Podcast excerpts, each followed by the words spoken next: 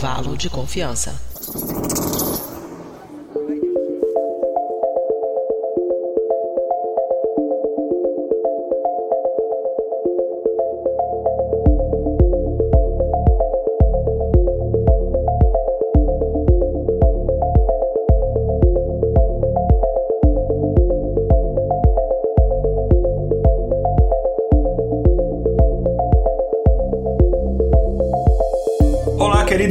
Ouvinte do Briden, está começando mais um episódio do Intervalo de Confiança, uma distribuição uniforme de pensamento crítico. Nesse é o nosso episódio 163, um dos episódios mais pedidos dos últimos tempos. A gente vai falar de arte, vamos finalmente responder a pergunta de séculos: o que é arte? Não brincando. E vamos falar de inteligência artificial e, e arte na intersecção disso, questões práticas, técnicas e principalmente éticas. Inclusive, trouxemos um, uma pessoa convidada aqui para debater isso com a gente. Aí eu já apresento quem está gravando com a gente, a gente já introduz o assunto, mas, como é de praxe, antes de tudo, a gente vai para um pequeno quadro de recados com a nossa produtora, a Mariana Lima.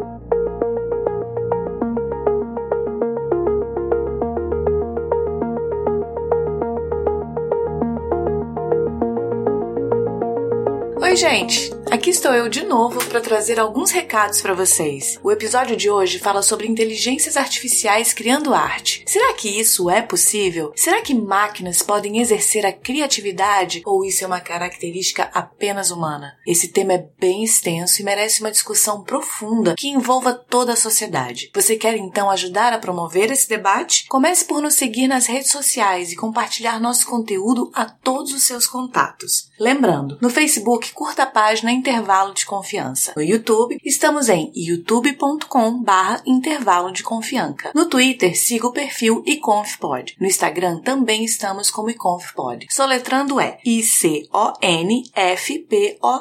E vocês também podem fazer parte do nosso grupo de ouvintes no Telegram. Entra lá no nosso site intervalodeconfianca.com.br e veja o link para acesso no post desse episódio. Vamos continuar o debate sobre esse programa. Agora, falando desse programa, ele não é feito com o apoio da Galeria Uffizi e nós não roubamos conteúdo do Egito como fez o Museu Britânico. Nosso trabalho só é possível através da contribuição de ouvintes e apoiadores como o Bruno Aldi, que contribuem mensalmente com valores que começam a R$ reais, o que dá menos que 20 centavos por dia. Essa ajuda é que mantém esse projeto no ar. Faça como o Bruno, para quem esse episódio é dedicado e torne-se você também um apoiador da divulgação científica. Para saber mais, entre em intervalo de confiança confianca.com.br barra apoio. Ah, e lembra que a gente comentou que está expandindo a nossa equipe? Pois é, a gente fez o chamado e vocês atenderam. Nossa equipe acabou de ganhar mais uma pessoa. Eu deixo aqui minhas boas-vindas à nossa mais nova redatora, a Sofia Massaro. Sofia, obrigada por fazer parte do nosso time. É isso então. Aproveitem mais um episódio que preparamos com muito carinho para vocês. Nos vemos novamente na próxima quinzena. Tchau, tchau!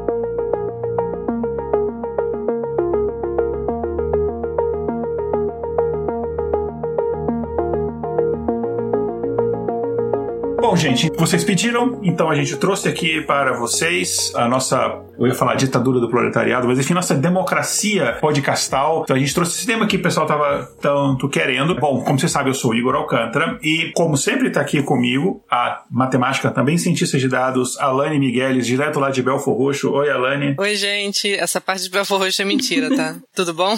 Pô, você tá mais perto de Belfor Roxo do que eu. Você está certo. Também aqui primeira vez gravando aqui com a gente. Eu espero que seja a primeira de outras vezes também. Uma pessoa que vem até desse mercado de arte, então gente queria trazer uma pessoa que está mais direto ligado a este mercado. Inclusive, adorei o seu sobrenome, que, enfim, para pessoas nerds como eu, tem muita coisa a ver. Temos aqui, eu vou pedir para vocês se apresentar, Vitória Wozniak. Olá, pessoal!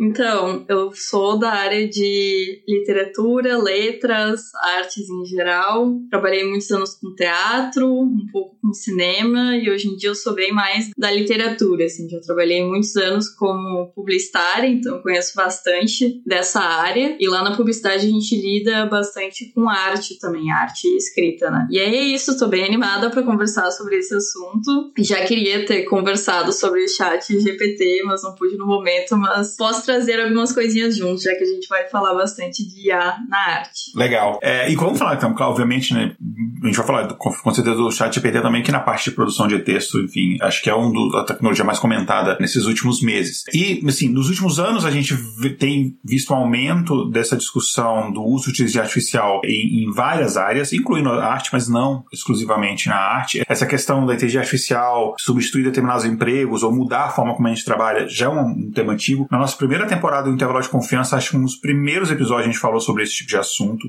Acho que era se a inteligência artificial ia acabar com os empregos, acho que era esse era o tema. E, então, esse é um assunto que a gente trouxe de diferentes formas, mas hoje a gente quer falar especificamente do mercado de arte. A gente aqui no Intervalo de Confiança começou a fazer uma experiência no ano passado que, para ajudar o trabalho da nossa designer das vitrines, a Júlia, a gente começou a produzir parte da imagem, o grosso da imagem, a gente começou a produzir usando o DALL-E e Midjourney, normalmente a gente usa as duas, a gente produz um sketch no DALL-E, aí faz um upload e usa o Midjourney para processar aquilo, depois a designer ela trabalha em cima daquilo dali para é, agilizar o trabalho dela e tal, a gente começou a fazer esse tipo de experiência, e aí obviamente foi uma coisa um pouco polêmica, a maioria das pessoas achou interessante, algumas pessoas questionaram, pô, mas será que isso deveria ser feito e tal, enfim, nenhum emprego foi perdido por conta deles usam essa tecnologia, que fique claro, mas a gente começou a experimentar em relação a isso, e isso já, enfim, a gente é um podcast pequeno, a gente está entre 45 50 mil ouvintes só, comparado aos podcasts, é de fato muito pequeno ainda, e mesmo assim gerou uma certa discussão entre os ouvintes, as pessoas que a gente conhece sobre isso, e agora você pega isso no mundo, no macro, né, enfim, o uso desse tipo de coisa para produção de imagens, de áudio, de texto, está crescendo bastante. Então, é isso que a gente vai falar, uma das coisas que a gente vai debater hoje. A gente vai trazer alguns pontos técnicos, porque a gente é um podcast de ciência, então a gente vai falar um pouquinho de rede neural, algumas coisas assim, mas o objetivo é mais um, um debate, um bate-papo mais das implicações mesmo disso. Como a gente sempre, a gente sempre tenta trazer aqui, né? A gente não é um podcast para pessoas que trabalham na área exclusivamente, é para todas as pessoas que se interessam por esses assuntos. E daí eu vou uma pergunta para vocês. Eu, eu lembro que na faculdade o meu curso não tinha nada a ver com isso, mas eu sempre me interessei muito por artes. Eu sempre gostei bastante, é um, dos principais hobbies que eu tenho aqui, uma coisa que eu passei para os meus filhos também, essa coisa de gostar de frequentar museus, de ler livros, né? a gente tem o hábito em casa de ler todos os dias e tal. Então sempre me interessei por isso. E eu lembro que na faculdade eu fiz uh, algumas matérias nessa área, eu fiz uma matéria clássica de história da arte, e a primeira aula é sempre aquela coisa, o que é arte? E é uma piada porque ninguém consegue responder, porque é, até porque a resposta para isso muda conforme a sociedade muda também, né? Mas, enfim, não poderia deixar de trazer essa provocação, porque se a gente tem o título do episódio como inteligência artificial produz arte, a gente antes tem que debater o que que. E aí a gente precisa ter uma resposta, o que é arte, mas vamos debater o que significa arte nas suas diversas formas, né? Aí agora eu vou parar de falar para dar espaço para vocês. É curioso porque até então eu sempre tive um conceito amplo de arte como aquilo que é produzido para retratar sensações humanas. E eu acho que de uma forma ou de outra continuo pensando assim, mas vamos chegar adiante nesse ponto. Durante minha é, meus cursos eu sou eu tenho duas é, formações. A primeira foi de comunicação social e a segunda foi mais direto de letras e escrita criativa, né? E aí na primeira meu contato com várias artes era um pouco maior e nesse segundo é mais letras mesmo. Assim. Então esse conceito de arte, principalmente de formas no geral, o que, que é literatura, o que, que é, sempre acaba levando para visão muito própria da expressão geral de sentimentos, né? Enfim, se alguma tecnologia consegue desenvolver sentimentos, já é muito difícil de, de dizer, porque a gente sempre, de uma forma ou de outra, a gente acaba sempre tendo como padrão a gente mesmo, até quando a gente vai estudar sobre outros seres e outras sensações. Mas eu quero trazer um pouquinho disso, depois eu quero falar sobre essa questão de outros seres. Mas por enquanto, a arte fica aqui nessa questão de sensações mais humanas, assim, de representações no geral. Eu gosto dessa definição, e é uma definição interessante de arte, que é uma, é uma forma de expressão quase que subjetiva humana. E aí, pegando por esse lado, a gente já responde a pergunta de que a inteligência artificial não conseguiria conseguiria, enfim, produzir arte. Mas tem outro ponto de vista, que é um ponto de vista mercadológico. Existe um mercado de arte, que não é arte, já é uma outra coisa. Existe, é, é toda uma. E aí, enfim, tem toda a polêmica em relação ao mercado de arte, para alguns tipos de coisa, quase com um esquema de pirâmide. E para o mercado de arte, o que é arte é o que as pessoas estão dispostas a pagar e valorizar aquilo dali. Quem já foi numa Bienal de arte vê que tem muitos artistas ali que eles, eles tentam puxar muito a cordinha do que a gente considera arte. Ao ponto de que minha, uma das minhas diversões favoritas de ir na Bienal era tipo parar na frente de um extintor aleatório, ficar admirando e ver se as pessoas juntavam e faziam comentários elogiosos a alguma coisa aleatória que não era parte da exposição. é, porque é isso, né? Então, e, e é, também tem esse outro ponto. E aí, quando a gente pensa, se a gente pensar do ponto de vista mercadológico, pode ser que para o mercado, pode ser que tenha uma galeria que esteja disposta a colocar um quadro, uma obra, sei lá, sei lá uma uma, até mesmo uma escultura, impressa com impressora 3D, vai saber, produzida, um texto, alguma coisa, por uma inteligência artificial. Enfim, tem gente comprando NFT, que é uma coisa para mim mais o cúmulo do, da bizarrice, na minha opinião. Mas, enfim, teve gente que, que investiu nesse negócio. É, então, existe isso também. É, recentemente, recentemente, tipo, nessa semana, eu fiquei sabendo de uma empresa, o que para mim, em termos de negócio, é um negócio para quem investe muito ruim, que é uma empresa que ela, basicamente, eles compram obras de arte e aí elas vendem como se fossem pedaços dessa obra de arte, leilões. Ela não vai se fatiar. Assim, a obra de arte continua, sei lá, no museu em algum lugar, mas sei lá, eu posso ser um investidor e eu pago um valor, sei lá, 30 dólares e eu tenho X% daquela obra. O que para mim é uma coisa muito imbecil. Você pegar uma obra, a não ser que você compre uma obra de um artista muito novo, sei lá, você pegue um. que seja um Picasso da vida, que seja um artista assim, no, vivo, ainda sem ser descoberto, enfim, aí talvez valha a pena como investimento, mas você pegar uma obra já estabelecida não vai valorizar, não vai mudar muito de preço. Mas enfim, então tem essa outra coisa do mercado de arte, que isso é um, um outro tipo de discussão, que aí você pode entrar na parte mesmo de, de produção de conteúdo, seja ele conteúdo audiovisual, seja ele conteúdo literário, outros tipos e tal. Essa questão de, de arte relacionada ao sentimento fica até questionamento. Artista como, por exemplo, Romero Brito, que basicamente faz. É, tem aquele mesmo estilo, aquilo é reproduzido como se fosse numa escala industrial. É arte ou é simplesmente uma produção industrial de decoração para casa, de pessoas com gosto questionável? Então, é, não sei. Então, essa é, eu não vou me arriscar a responder o que acho. Acho que ninguém, enfim. Tem até o comentário aqui do ouvinte acompanhando o Guilherme Uck, ele comentou: cadê o Gombrich? É, o livro do Gombrich, mesmo clássico, né? Que eu estudei História da Arte. É maravilhoso, assim. Mudou muito a minha visão do que eu entendia como arte e tal. Então, a Sofia comentou que a IA reproduz arte. Esse é um conceito interessante. É, isso pode ser. Reproduzir arte, sim. Eu tenho uma pergunta, assim. Quando você falou, Igor, sobre isso ser um pouco relativo, quando você amarra o conceito de arte a emoções, a sentimentos. No caso, seria sentimento de quem está produzindo a arte ou de quem ela está tocando? Porque, por exemplo, no caso de uma inteligência artificial, obviamente ela não tem sentimento, não tem emoções, mas se a gente considerar isso como o conceito de arte que está mexendo com as tuas emoções, que está te fazendo sentir alguma coisa e, que toda vez que você olha para aquilo te remete a esse mesmo sentimento. Eu acho que seria um, uma outra forma de ver também, né? Sim, com certeza. Sabe que eu penso que tudo na arte, de uma forma ou de outra, acaba sendo sendo válido na questão de questionar coisas, assim. Então, numa forma muito pequena, eu vou, eu posso, podemos dizer que IA faz arte, sabe? E depois a gente pode falar sobre as várias consequências sobre isso.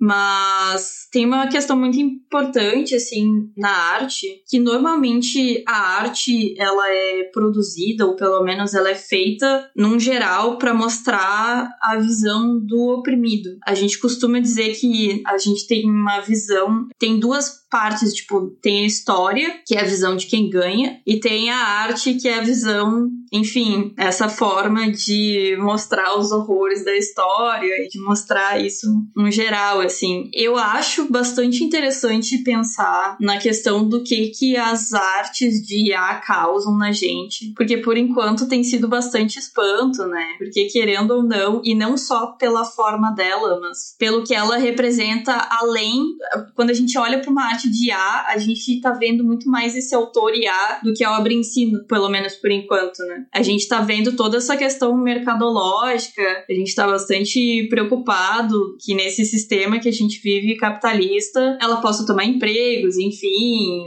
até a própria questão do NFT, do quanto, inclusive, pode haver um certo tipo de lavagem de dinheiro, o que não é só relacionado com inteligência artificial. Infelizmente, pelo sistema que, econômico e social que a gente vive, a arte acaba tendo um problema bem forte de lavagem de dinheiro. Então, por exemplo, nessa questão de emoção, não tem nada, né? A não ser. Enfim, a arte acaba sendo bastante isso. Eu tenho até um tio que é da Polícia Federal e recentemente ele teve que fazer um curso sobre lavagem de dinheiro na arte. Eu fiquei muito impressionada, assim, que chega Nossa. a esse ponto, sabe? É, foi semana passada, eu acho até que eu peguei uma, uma notícia sobre isso. Deixa eu achar rapidamente aqui, que aí eu leio para vocês. Que, ó, a PF apreende mais de 100 obras de arte usadas para lavagem de dinheiro na Transpreto. Essa notícia é mais ou menos de dois anos atrás, mas já é um exemplo do quanto isso já vem, né? E do quanto a gente já tá preocupado com isso, e aí vem uma ferramenta que pode fazer isso de uma forma bem mais econômica e o quanto, né, o quanto essa economia que essa ferramenta gera acaba piorando algumas situações, né, meio preocupantes pra gente, assim. É, esse ponto de, de, de lavagem de dinheiro, com certeza, essa questão da, da, da IA, eles vão achar um jeito para fazer isso, assim como eles fazem já usando, por exemplo, criptomoedas, enfim, é, essas outras coisas. Voltando ao ponto que, que a Lani fez a pergunta de, da, desse sentimento de ser de quem produz a arte ou de quem gera a arte, um ponto também é o seguinte: será que é possível a gente dissociar a arte do seu autor, né? Você escuta um, sei lá, Mendelssohn, você, você entende que aquilo é um Mendelssohn. Aquilo tá vinculado a isso, assim, e, e, e tá vinculado a uma época. A arte, ela tem muito essa característica de que ela tá vinculado àquela época, aquele momento. A identidade mesmo, né? É a identidade daquilo. Você vê a música feita em um determinado período, ela tem uma determinada característica que tem a ver com o que estava acontecendo na sociedade naquela determinado tempo. Você vê a mesma coisa na literatura, a mesma coisa nas artes visuais, enfim. Todas essas, em todas as formas de expressão artística, assim, no cinema, etc., você tem esse tipo de coisa. E é muito cedo para a gente responder isso, mas talvez até um ponto a se pensar é o seguinte: a gente está vivendo uma época, no início de um domínio da inteligência artificial. E talvez seja, isso seja de fato uma coisa inevitável talvez o que a gente conhece como hoje como arte, daqui a uns anos a gente tenha que rever, porque, enfim, é, assim como, por exemplo, se você pegasse no século XIX, você imaginar que fotografia poderia ser considerada forma de arte, seria um absurdo, né? Naquela época a fotografia era considerada por muitas pessoas, ah, vai roubar o emprego do pintor, que fica pintando retratos de pessoas, agora não precisa mais, porque a máquina fotográfica é mais eficiente em fazer isso. Outros pintores falaram, não, isso é maravilhoso, porque agora em vez de ficar pintando rosto de madame, eu posso ficar pintando só sombra, posso, sei lá, e aí tem todo aquele movimento da arte modernista, que foi uma, uma resposta a isso. Então pode ser que a gente esteja nesse momento, mas óbvio, quando você está no meio do, do negócio acontecendo, não tem como você fazer uma avaliação distante, né? Você está no meio do negócio. Mas é um ponto interessante a se considerar, né? Alane, e sobre. Fala pra, sobre o impacto da inteligência. Alane, enfim, e, e, todos, né? Mas o impacto da, da inteligência artificial no mundo da arte, no mercado de arte. Como é que tá isso? Pois é, a inteligência artificial tá mudando a forma como a arte é criada, né? Não somente criada, mas distribuída e consumida também. Graças aos últimos avanços na tecnologia, a IA agora é possível criar pinturas ou esculturas digitais sem nenhum esforço, praticamente, né? Ou até mesmo gerar um autorretrato que seja muito realista. E essa tendência está ganhando muita popularidade e muito rápido, né? Entre os usuários de, de mídia social. E a arte gerada por uma IA revolucionou o mundo da arte ao torná-lo ele mais democrático e acessível para todo mundo, independentemente das habilidades técnicas que as pessoas possuem. E essa abordagem inovadora para a criação de arte permite a produção de formas únicas de expressão que as técnicas tradicionais não conseguem alcançar, muitas vezes. Os algoritmos de inteligência artificial podem criar pinturas digitais mesclando vários elementos assim de uma coleção de imagem de uma maneira inovadora criando novas formas de expressão artística, né? A gente pode até considerar assim. Muitas ferramentas de desenho que utilizam inteligência artificial, né? Como vocês até citaram alguns aí, o Mid Journey, tem também a Lexica e o Blue Willow. Essas ferramentas são projetadas para serem fáceis de usar e facilmente acessível a todos. Então, a democratização da arte foi aprimorada por essas ferramentas de desenho, permitindo que qualquer pessoa crie arte com facilidade. Então, já foi um, um benefício aí, né, dessa, dessa tecnologia. Os recursos de geração de imagens já podem ser utilizados em formato de vídeo, inclusive, né, com o lançamento do Google Imagine Video e do Meta uh, Make a Video também. Essas tecnologias elas estão evoluindo. É engraçado que elas estão evoluindo de forma cada vez assim mais rápida. É, a gente teve 2018 para cá alguns avanços em termos de, de algoritmo, de, de técnica mesmo de rede neural que tornaram esse tipo de coisa possível. Vou comentar algumas daqui a pouco. A gente teve também o barateamento da, da questão de, de hardware mesmo, né, com esse negócio de computação na nuvem. Você consegue ter computadores mais potentes para gerar esse tipo de modelo, que eles estão de fato assim dispendiosos desse ponto de vista. E aí isso acabou popularizando. E aí você surge uma, surge várias outras para tentar competir com aquilo dali. E aí as pessoas têm interesse naquilo e isso gera um mercado. Enfim, assim como tudo. Existe um interesse e aí vai acabar havendo uma oferta para suprir aquela demanda. E vai surgir mais coisas ainda, porque agora, por exemplo, com a Google investindo mais dinheiro nisso para poder contrabalancear e outras empresas também, então isso vai acabar tendo uma oferta maior né, de diferentes tipos de ferramentas. Sim, e essa comercialização da, da arte gerada por inteligência artificial já está acontecendo, né? Como você até comentou aí, a partir de 2018 meio que começou isso, né? Então tem um, uma arte, né, chamada. Eu não sei se você vai conseguir mostrar na tela, acho que não, não rola, não, né? Rola. Pro pessoal que está acompanhando. Opa, vamos lá. Tem algumas imagens aí que foram comercializadas, então tem o retrato de Edmond Bellamy, que foi de, é, em Paris, né? Vendido num leilão por 432.500 certo? Dólares, isso. Vou mostrar aqui na tela. O pessoal tá vendo aí, quem tá acompanhando pelo YouTube aqui tá vendo na tela. É esse quadro aqui. E esse retrato, ele não era de uma pessoa e ele também não foi feito por um artista, tá? Ele é inteiramente criado por uma inteligência artificial. E desde então, esse mercado vem passando por uma grande mudança, né? Com uma, uma elevada quantidade de artes sendo criadas com essa ferramenta aí da, da inteligência artificial. E com a arte desse segmento se destacando, o mercado está começando a incorporar tecnologia descobrir maneiras diferentes de exibição e também de venda, né?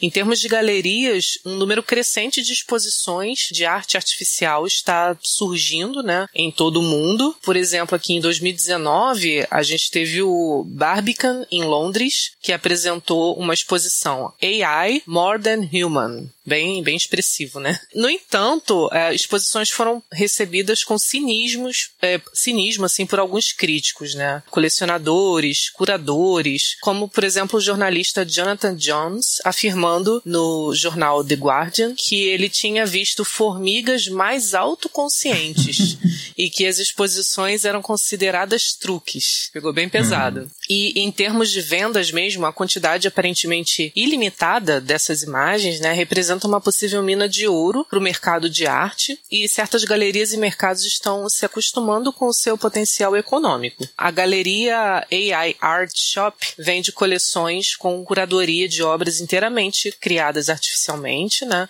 Cada peça única é vendida na faixa de 45 a 70 dólares, com a opção do trabalho também ser feito em NFT. E o forte mercado de arte Sati vem da Sati Art, né, que é uma galeria de arte online e rede de artistas. Ela também apresenta a galeria em seu marketplace, né, vendendo as imagens por cerca de 700 dólares, tá? tá o negócio tá bem difundido, né?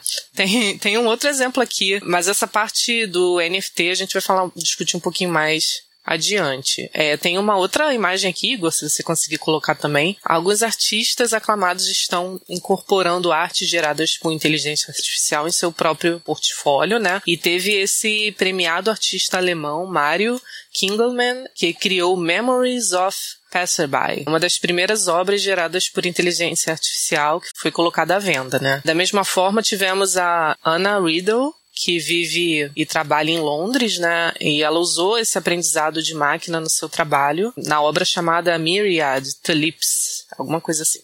Tem aqui uma opinião também de eu não sei se essa pessoa aqui é um crítico, é o Killidiman, é, Provavelmente, né? A arte dessa peça é o código e o sistema. Acho que ele é o, é o próprio artista que você comentou, né? O alemão. Isso, é o próprio exatamente. artista? Ah, tá, tá bom. Ah, verdade, gente. Eu queria ele que ele fosse o seu próprio crítico, né?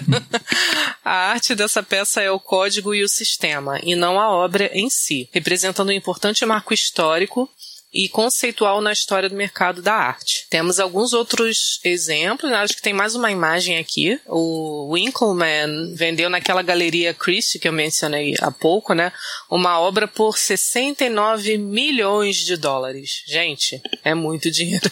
Ressaltamos que essa obra não existe no mundo real. Ela, essa pode ser uma nova forma de ver a matéria-prima, né? Que não é mais baseada na escassez da matéria-prima, mas na falta do direito de ter ou não alguma coisa. Pra mim isso soa muito como lavagem de dinheiro, tá? Pô, soa, tipo assim, tem cara de lavagem de dinheiro, tem, enfim. É, deixa eu só ler uns comentários aqui. O Guilherme aqui, de novo, mandou um comentário. Ele falou que acha que a IA foi além do significado da ferramenta em alguns casos. Pintura digital e ferramenta de correção já existiam antes, isso. Mas ainda tinha um artista como agente, é verdade. E aí o André Moreira comentou. Pergunta, já existe alguma lei em curso que regularize, se é que é possível, o uso dessas IAs? Até onde eu sei, não, porque, enfim, os nossos congressistas estão debatendo o direito que eles têm sobre o corpo de outras pessoas e quem deve gostar de quem. É, estão debatendo coisas que, enfim, já deveriam ter sido resolvidas há séculos, em vez de ficar debatendo problemas de fato do século XXI.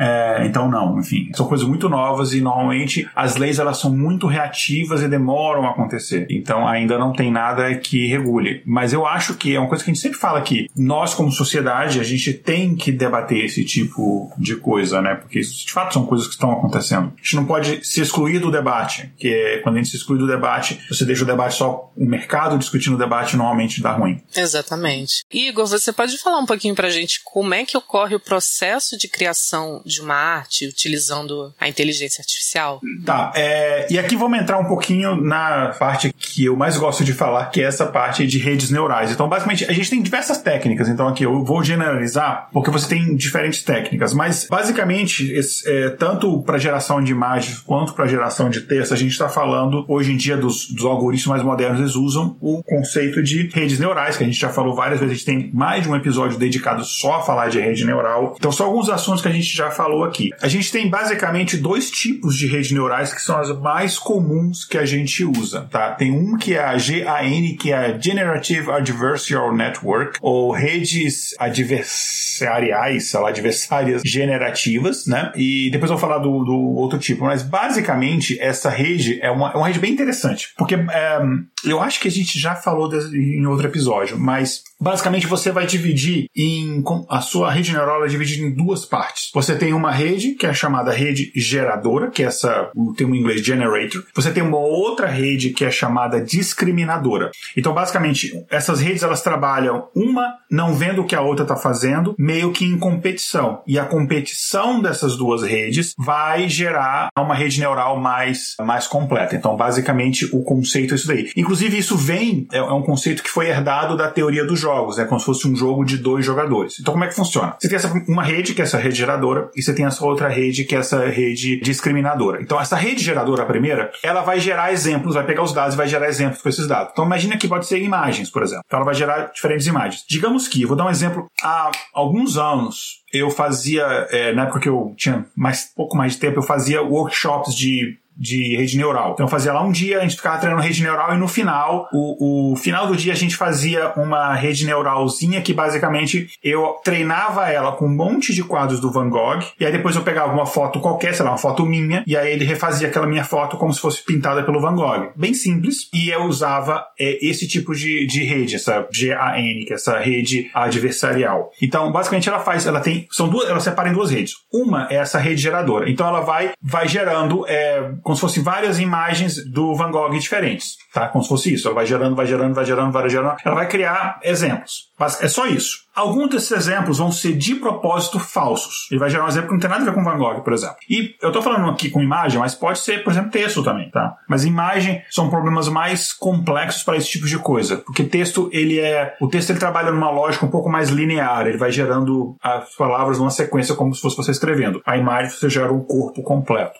Então, uma vai fazer isso daí. A outra, essa rede que faz a discriminação, a rede discriminadora, ela vai analisar os exemplos que a primeira rede está fornecendo para ela e ela vai tentar distinguir aqueles que são exemplos reais, sei lá, são do Van Gogh e aqueles que não são. E depois ela vai comparar a resposta. E eles vão fazendo isso um monte de vezes, vão treinando. Então, enquanto uma rede ela vai se tornando cada vez melhor em gerar exemplos mais próximos do que ela deveria, mais indistinguíveis da realidade, a outra vai se tornando cada vez melhor em julgar o que é verdadeiro falso. Então, elas trabalham de forma independente, mas em colaboração. É como se eu tivesse um jogo de dois jogadores onde eu fico, eu me torno um jogador melhor, entendendo como o meu adversário está jogando, por isso que chama rede adversarial. E aí nisso você consegue gerar uma rede que no final ela produz uma coisa muito mais próxima daquilo que você quer fazer. Então pode, eles a gente começou a usar esse tipo de rede para fazer identificação de imagem. Então eu tenho uma imagem, eu vou identificar, por exemplo, é, essa fruta aqui é uma maçã, é uma pera ou uma banana, por exemplo. Aí ela vai conseguir identificar. Então uma vai tentar gerar um monte de imagens de maçãs e no meio ela vai jogar imagem de abacaxi. A outra vai tentar identificar o que é maçã, o que não é. Fazendo isso um monte de vezes, um monte de interação, um monte de ciclos, elas vão ficar melhores em identificar que é uma maçã, por exemplo. Então, esse é um dos tipos de rede que a gente tem, tá? De rede neural que é usado para esse tipo de coisa. Um outro tipo que a gente tem é o que a gente chama de VAE, Variational Auto-Encoder. Você usa ela para criar uh, imagens, texto, uh, música, enfim. Então, basicamente, ele envolve uma técnica que você, você vai criar uma rede neural onde ela vai pegar uma determinada coisa, pode ser uma imagem, um quadro, pode ser uma música, e ele vai gerar uma representação que a gente chama representação latente. O que é uma representação latente? É, imagina que eu tô eu não, vou, eu não tô com papel aqui, senão eu ia fazer um desenho. Imagina que eu quero fazer um gato, tá? O que, que é uma imagem de um gato? Você tem aquela uma foto de um gato com todos aqueles detalhezinhos que é um gato. Beleza. Eu quero fazer uma representação latente do gato. Então eu vou fazer é basicamente uma simplificação, só aqueles mínimos é, conjuntos de informações necessárias para você identificar aquilo como um gato. Isso é representação latente. Então basicamente é isso. Então esse é outro tipo de rede. Então ele vai converter qualquer informação na sua informação latente, ou seja, ele vai simplificar os dados. Do, quando ele simplifica os dados, aí você consegue pegar, ok, isso é o mínimo que eu preciso para representar determinado tipo de coisa. Aí em cima disso você consegue gerar um monte de coisas. Então eu posso pegar um quadro do Van Gogh. Quais são os mínimos elementos que eu preciso para representar uma obra de Van Gogh, por exemplo? Então você tem esses mínimos elementos. Aí em cima disso, ok, agora eu pego, quero aplicar isso daqui, esse modelo aqui, com uma imagem, sei lá, de uma ponte. Aí ele vai gerar uma ponte, como se fosse o Van Gogh pintando a ponte. Em termos gerais é isso. Então essas são as duas. E aí eu desculpa, desculpa a Tati que fez a nossa pauta, que eu saí completamente da pauta, mas como é um assunto, enfim, um assunto que eu estudei no meu, no meu mestrado, então eu preferi meio que trazer uma analogia um pouco. Ficou muito técnico, eu tentei trazer o menos técnico possível aplicado em exemplos Não, reais. Ficou bacana. Então, esses são os dois tipos de redes neurais que a gente mais é, utiliza. Então, é, resumindo, a gente tem a rede, a gente chama de rede adversarial, né? o nome completo dela é rede generativa adversarial. Adversarial, você lembra, são duas redes que ficam competindo, como se fosse um jogo, e a outra, essa rede variacional auto-encoder, essa VAE. Inclusive, essa rede é, variacional auto-encoder, quando eu fiz o meu mestrado lá, nem tinha esse negócio. Esse negócio é muito novo. A gente está falando de coisas de fato novas, que não eram possíveis antigamente, porque a própria teoria do assunto não existia. Igor, você considera alguma dessas mais criativa, entre aspas, do que a outra? Ah, vamos lá. É, no grupo, a gente tem um grupo do, da equipe do Intervalo de Confiança. A gente estava conversando essa semana sobre isso. E aí eu, eu lembro que eu. Não sobre isso, sobre outro assunto. Eu lembro que eu comentei o seguinte: eu tenho uma cabeça que eu, qualquer tipo de problema, pra, eu consigo resolver ele mais fácil se eu converter esse problema numa lógica matemática. Então você falou criatividade. Cara, criatividade é um conceito muito abstrato. Se a gente está falando de inteligência artificial, no final tudo que está rodando é só modelos matemáticos. Então, o que, que seria criatividade? Para mim seria tá muito relacionado à aleatoriedade, porque a criatividade, a criatividade em si como característica humana, como essa coisa do inesperado, a inteligência artificial só consegue fazer se você colocar uma certa aleatoriedade ali. Então, ela vai gerar alguma coisa aleatória que a princípio é diferente do que se espera. Então, deste ponto de vista, a, a primeira rede, a rede adversarial, ela não é tão boa nisso, porque ela é feita para desenvolver com precisão determinado tipo de coisa. Então, ele vai ter, ela vai ser treinada para te enganar de que um determinado quadro é do Van Gogh, por exemplo. Sim. Nisso, ela vai gerar um quadro diferente do Van Gogh, que o Van Gogh nunca pintou, mas você vai bater o olho e falar, pô, tem a cara do Van Gogh aqui. É, eu achei que fosse mesmo. É, já as redes de auto-encoder, né? Nesse ponto, elas são menos previsíveis. Então a gente poderia dizer que elas são mais criativas. Mas assim, assim criatividade, a gente puxando muito a barra para considerar isso como criativo. Sim. Porque aí já entra uma questão filosófica que eu não, não tenho o gabarito para responder. Do que, que é criatividade, eu não sei. Sim, é que quando você falou do, do, da segundo, do segundo tipo, né, na verdade, deu o exemplo do desenho de um gato, né, o que a gente precisa para detectar que é um gato, né, sei lá, alguns bigodes, umas orelhinhas, né, então talvez você treinando a inteligência artificial a partir de, de, desses poucos detalhes, talvez ela tenha um grau de liberdade maior para construir em cima dessa base que tem poucos elementos, né? Sim, sim, sim. É, tem mais gente entrando aqui, dando boa noite. A Sofia comentou aqui: quero ver ser elegante. Ah, isso aqui é uma piada que ela fez, que enfim, eu falei que tem algumas equações matemáticas que elas são muito elegantes. E aí ela achou engraçado esse conceito de uma equação ser elegante. Né? Enfim. Sim, usam até gravata às vezes. É. Né? Não é só o charme o que é. É o charme que é, que é elegante ou é o funk? Eu não sei, enfim. Acho que é o charme que é elegante. É o, o funk. funk é elegante, então, enfim. Ah, inclusive no episódio do Chat GPT a gente perguntou qual a diferença do charme e do funk e o Chat GPT não soube responder. Ele falou a definição, a história, mas ele não falou que um anda bonito e o outro é elegante. Ele foi terrivelmente técnico na resposta. Exatamente, ele não, não sacou. Enfim, o André falou que lembrou do Andar do Bêbado do Leonard Midlaw. Esse livro, inclusive, a gente teve até um clube do livro sobre ele há milênios atrás. Enfim, esse livro é, é, muito bom. Eu vou retomar aqui a pergunta do André Moreira, se já existe alguma lei em curso que regulariza, né, se é que é possível o uso dessas IAs. Eu há bastante tempo já tenho pesquisado sobre isso, principalmente com relação ao chat GPT, e aí eu vi uma notícia que saiu hoje ou ontem relacionada ao Reino Unido, assim, que foi oh, que semana passada, no dia 29, uh, eles anunciaram um primeiro plano para regulamentar a inteligência artificial. E aí, para isso ser rápido o suficiente, né, para eles já começarem, eles não vão criar leis novas. Eles pediram para vários órgãos reguladores uh, de diferentes setores de, de indústria, de tudo, para aplicar leis que já existem. Então, a primeira, eles não chegam a citar diretamente o chat GPT, mas eles falam de inteligência artificial num geral, assim. Mas pelo que deu a entender, eles estavam mais mais preocupados com escrita do que com arte, o que eu achei meio curioso, assim. Então, tem até, deixa eu ver, a ministra de Digital, a Michelle Donelan, ela falou no parlamento, né, semana passada, que ela afirmou que o governo poderá responder rapidamente aos avanços na IA através disso, né? E eu achei curioso, assim, como primeira resposta, isso de usar o que a gente já tem só para dar um início, né? Obviamente que é, o uso de IA é muito contextual, né? Mais adiante a gente vai comentar sobre isso, mas é sempre bom já ter um início, assim, porque esse lance de regulamentar ferramentas sempre foi difícil, porque a, a própria regulamentação da internet já é difícil de regulamentar até hoje. Com esse avanço que tem, uh, vai se tornando cada vez mais difícil, né, segurar. Por isso que é tão. Às vezes a gente, talvez, por isso que a gente fica tão assustado e tão.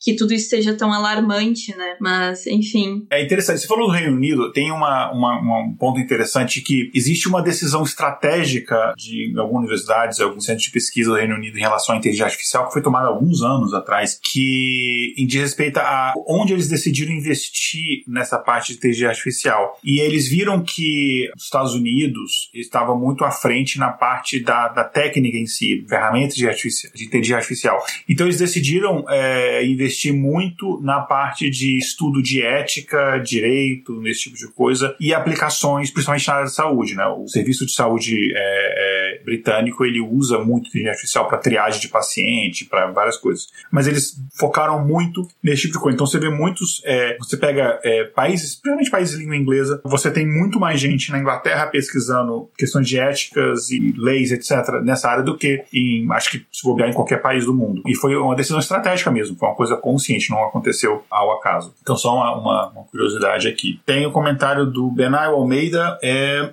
Uh, acho antes aqui tem o do Guilherme também. Gosto muito dessa discussão de que na arquitetura o computador já tinha tomado conta como ferramenta. Aí vieram questões de arquitetura, é só arte, computação faz arquitetura. É, é engraçado, pena que veio tarde demais, porque o meu, a faculdade que eu queria fazer mesmo assim era arquitetura, mas na época eu estava em Brasília, Universidade de Brasília, o vestibular, você tinha uma prova, para alguns cursos você tinha prova de, prova específica, eu não lembro como é que chamava, de aptidão específica, uma coisa assim, e era prova de desenho, e eu não sei desenhar absolutamente nada.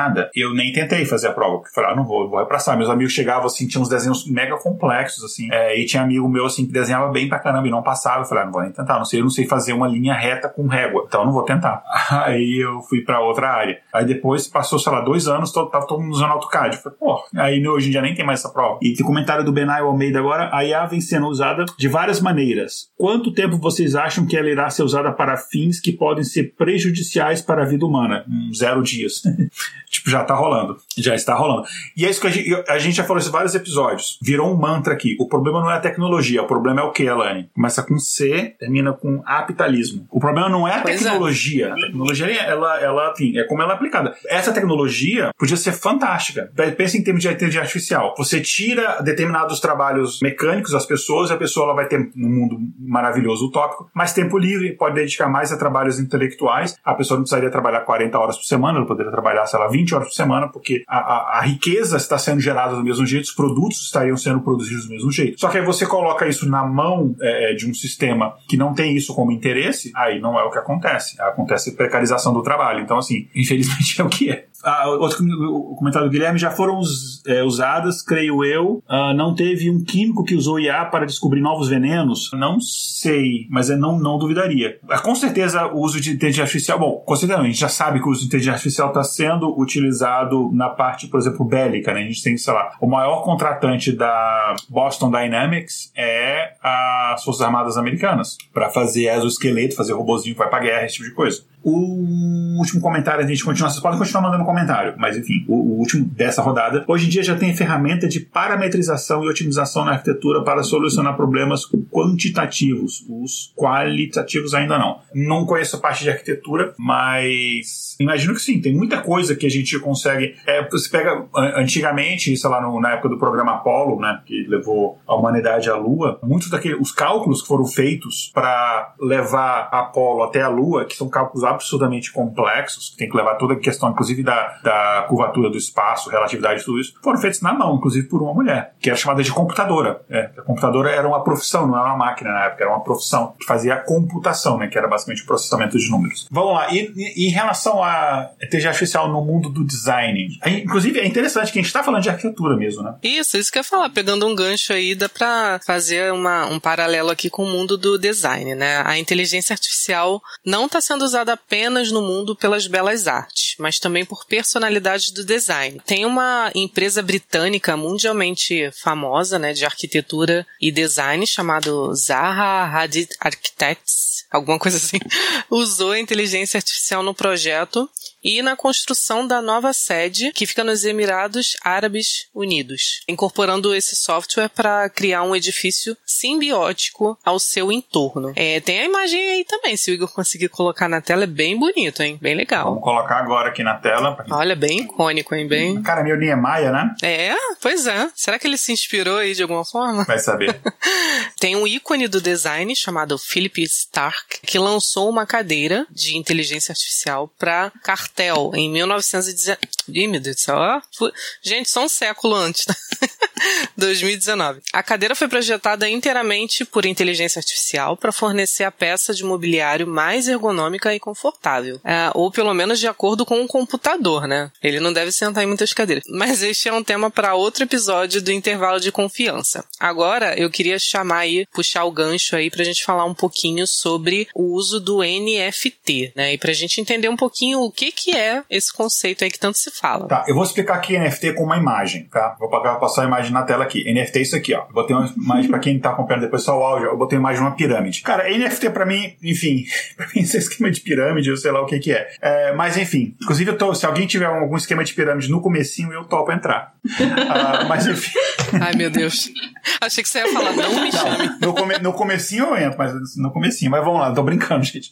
É crime, tá? Tô brincando, por favor. Enfim, NFT é Non-Fungible Tokens. Tokens não fungíveis. É, esse não fungível é em contraposição a, por exemplo, criptomoeda, tipo Bitcoin, é, Ethereum, que são fungíveis. Então, o, o, vamos falar dos fungíveis então, tipo criptomoeda. Então, basicamente, eles são intercambiáveis. Eu tenho determinada quantidade de criptomoeda, eu posso vender e comprar. Então, você faz uma troca em relação a isso. O NFT, ele usa o mesmo tipo de tecnologia de blockchain, só que ele é não fungível. Então, você, é, é você compra uma propriedade e isso se torna a, a, é um conteúdo exclusivo, basicamente. Então, você vai comprar, sei lá, um GIF, como teve gente que comprou, tweet, teve gente que comprou, enfim, vídeo, é, enfim, meme, esse tipo de coisa. Apesar do que você tem criptomoeda baseada em meme, né? Aquele Dogecoin. Enfim, para mim também criptomoeda é outro, enfim, é, é outro esquema de pilha. Para mim, criptomoeda vale um episódio, porque o impacto ambiental que, que existe é terrível, que tem pro mundo. Mas, enfim, isso é, é o pessoal que é tudo próprio cripto me odeiam. Quando eu entendi o impacto disso de fato, eu, eu, tinha algumas cripto, não era muito não, mas eu vendi tudo que eu falei, cara, isso, isso aqui não,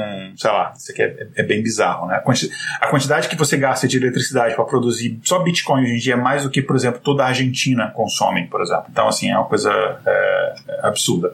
Mas, enfim, falando do NFT, né? Então, basicamente, você consegue fazer essa venda de propriedades ou de, de bens, digamos assim, digitais. Você mantém, porque é, sei lá, por que, que eu compraria uma determinada imagem de uma obra de arte, né, digitalmente? Sendo que eu posso dar um Ctrl C, Ctrl V e aí várias pessoas têm aquilo dali. Né? Então o conceito é, não, você tem uma obra e ela é única. Então existe a tecnologia blockchain, ela vai te garantir que aquilo ali é único, que você é o proprietário daquilo dali. É meio que uma coisa de colecionador mesmo, assim. É, e é, para mim tem muito, né, muita questão de, de especulação. Eu estou comprando isso aqui porque eu imagino que se um dia vai valorizar eu posso revender. Muita coisa de lavagem de dinheiro também e muita coisa de questão de status, né? De mesmo de ostentação. Cara, eu tenho tanto dinheiro que eu posso gastar, sei lá, um milhão de dólares numa merda de um GIF. Então tem muito isso aí. Mas basicamente é isso. Então, ela nasceu como essa ideia de revolucionar a forma como é que a gente compra e vende conteúdo digital. Isso faz sentido. Se você pensar do ponto da tecnologia puramente, isso pode até fazer sentido. É, eu lembro que quando eu publiquei meu primeiro livro como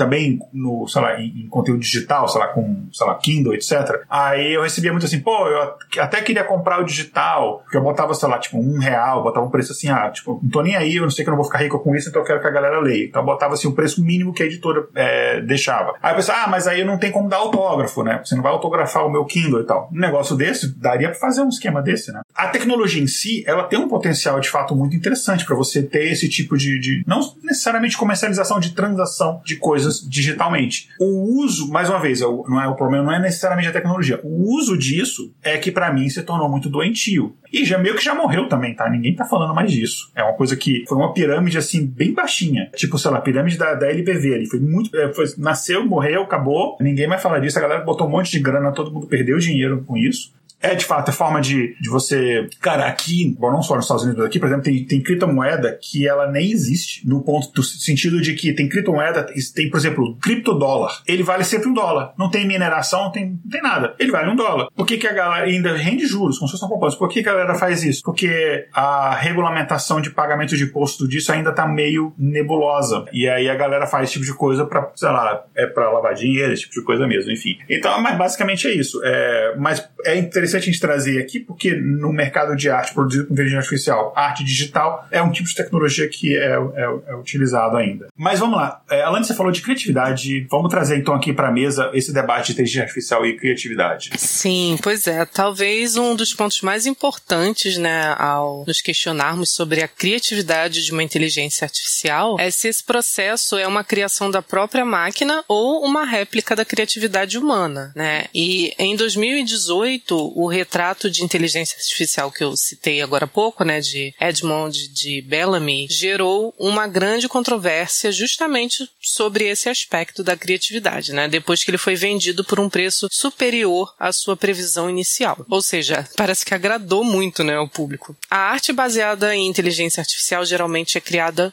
por meio de um processo chamado arte generativa, que o Igor já mencionou agora há pouco, né? Esses algoritmos são projetados para aprender com os dados existentes e criar novos conteúdos exclusivos e originais. Mas cabe aqui uma indagação, né? Nós, seres humanos, aprendemos por meio da observação e a partir disso criamos novos conteúdos e não seria exatamente isso que uma IA está fazendo, né? O que que difere no processo? Eu acho que seria o fato da gente utilizar os outros sentidos da nossa natureza. E o processo de captação desse conhecimento certamente vai ser diferente, né? Pois nós somos seres orgânicos, enquanto uma inteligência artificial, né? Todos nós sabemos que é uma máquina. No entanto, o ponto de reflexão seria mais Ambos criam novas coisas a partir de uma observação. Uma das diferenças é a capacidade de dados disponíveis que a máquina tem, que é infinitamente superior ao nosso, né? Nós não conseguimos observar centenas de bilhões de paisagens para criar uma obra de arte, né? Nesse caso, a inteligência artificial teria uma vantagem, digamos assim. Então podemos considerar que talvez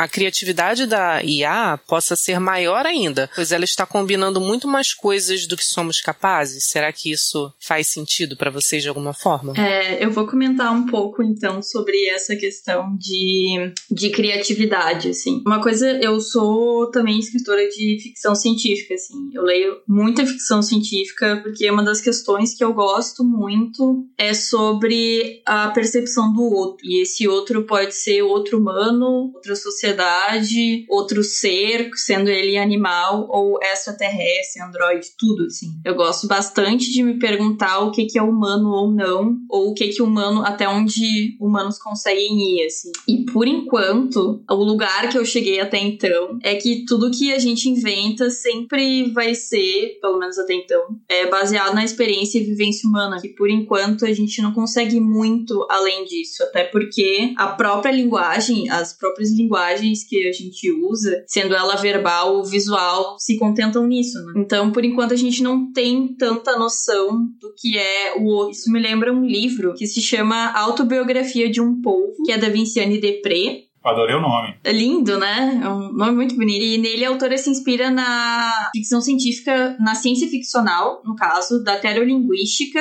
que é uma disciplina científica que estuda a linguagem dos animais, criada pela escritora de ficção científica Ursula Le Guin. E para apresentar em cada capítulo, ela faz um estudo sobre a comunicação e a poética de diferentes animais, como as aranhas, wombates e os, os próprios polvos, assim. Então eu fico pensando que por mais que às vezes a gente se depare com outras inteligências, a gente talvez nem consiga dizer que é inteligência porque a gente tem uma própria noção de inteligência. Isso é algo que me marca bastante, assim. E é curioso pensar que a gente dá esse nome de ferramenta, essa ferramenta de inteligência artificial, quando ainda como sociedade a gente tem bastante ressentimento em reconhecer a consciência de outros seres como os não humanos como os animais e as plantas, assim. Então esse próprio uso da palavra inteligência me marca bastante. Ela é muito centrada no, no Homo sapiens, né? E, é. e, de fato, assim, a gente não tem nada que indique que um animal não tem inteligência ou mesmo consciência. É, na verdade, tudo que a gente percebe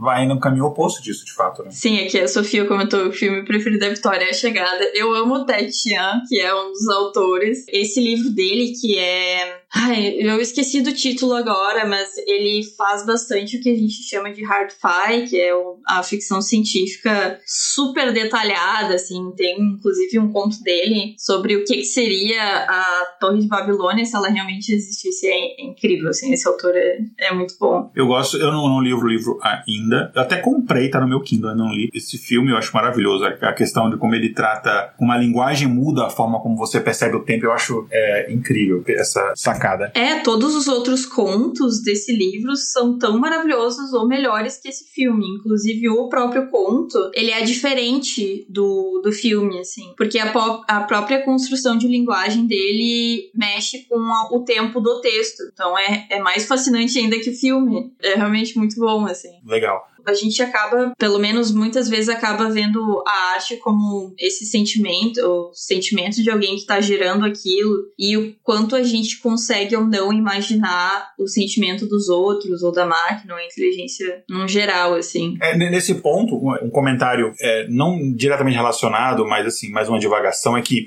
um assunto que eu, eu, que eu leio, pesquiso muito, os ouvintes do podcast sabem, é essa questão dessas pesquisas em relação à consciência artificial. Não porque eu acho que a gente deva caminhar nesse sentido, mas porque eu acho que a pesquisa nesse sentido ajuda a entender, inclusive, a própria consciência orgânica. Não vou nem falar consciência humana, consciência orgânica, em contrapartida da consciência artificial. E quando a gente estava, quando os estudiosos nesse assunto, eles imaginavam um caminho completamente diferente. Então eles imaginavam assim que a inteligência artificial ela vai caminhando no sentido em que vai ter um ponto que ela vai se, ela vai conseguir imitar uma inteligência, vamos chamar aqui humana, né? Ela vai conseguir imitar uma pessoa ao ponto de se tornar indistinguível. Aí o teste de Turing, em que o chat GPT se não alcançou isso, ele está muito próximo. E seria uma primeira etapa, aí ela atingiria a consciência apenas depois de uma consciência artificial que ela seria capaz de produzir arte. No entanto, a gente reverteu completamente isso. A gente já está produzindo o que é considerado arte pelo mercado, e aí se é considerado arte ou não pelas pessoas, se isso toca as pessoas ou não, isso é um outro tipo de debate, mas está produzindo conteúdo visual, produzindo música,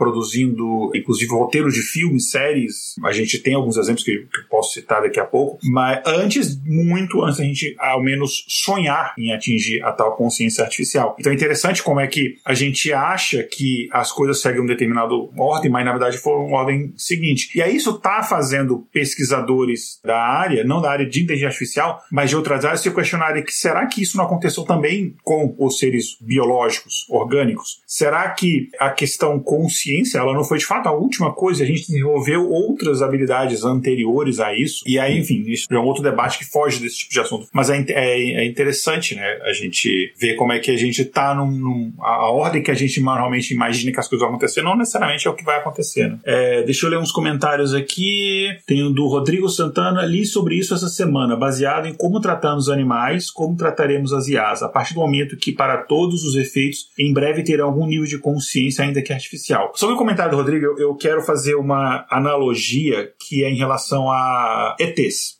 tem a ver, né? Enfim, anos gravando o Mundo Freak, enfim, eu faço sempre essas analogias. Quando você vê, ah, porque a gente tem muito essa visão muito eurocentrista, né? Mas não necessariamente é a visão global. Mas quando você tem essa visão, no, sei lá, em Hollywood principalmente, no, no cinema ocidental, de uma invasão alienígena, e quando você tem, e aí também no domínio de inteligência artificial, a gente pode colocar na mesma categoria, você sempre tem a visão de que ou uma civilização alienígena superior ou uma inteligência artificial super capaz, a primeira coisa que ela vai fazer, ela vai submeter os humanos, ela vai escravizar os humanos, ela vai dominar a conta do planeta. Por quê? Porque foi isso que os europeus fizeram quando eles chegaram em outros continentes, ao qual eles tinham uma superioridade tecnológica, bélica, etc. Eles chegaram e dominaram e escravizaram. Então, porque essa é a lógica deles. E não só deles, enfim. Pegar, sei lá, o Império Mongol foi mais ou menos, apesar deles não escravizaram, enfim, eles eram um domínio bem diferente, mas enfim, a gente parte deste pressuposto. Então, por isso existe muito essa questão de que um desenvolvimento de uma inteligência artificial ela vai gerar esse, esse tipo de, de, de, problema, sendo que na verdade não é a, o desenvolvimento da inteligência artificial em si, que ela pode ter outros tipos de motivações, é o sistema em que aquilo está inserido e que vai gerar é, os problemas em si. E mais um comentário aqui do Guilherme Yuki que, pessoalmente, eu sinto que a IA é mais um processo de tentativa e erro e heurístico no design process humano. Eu consigo ver mais uma linha de raciocínio e estratégias. Não sei se eu concordo.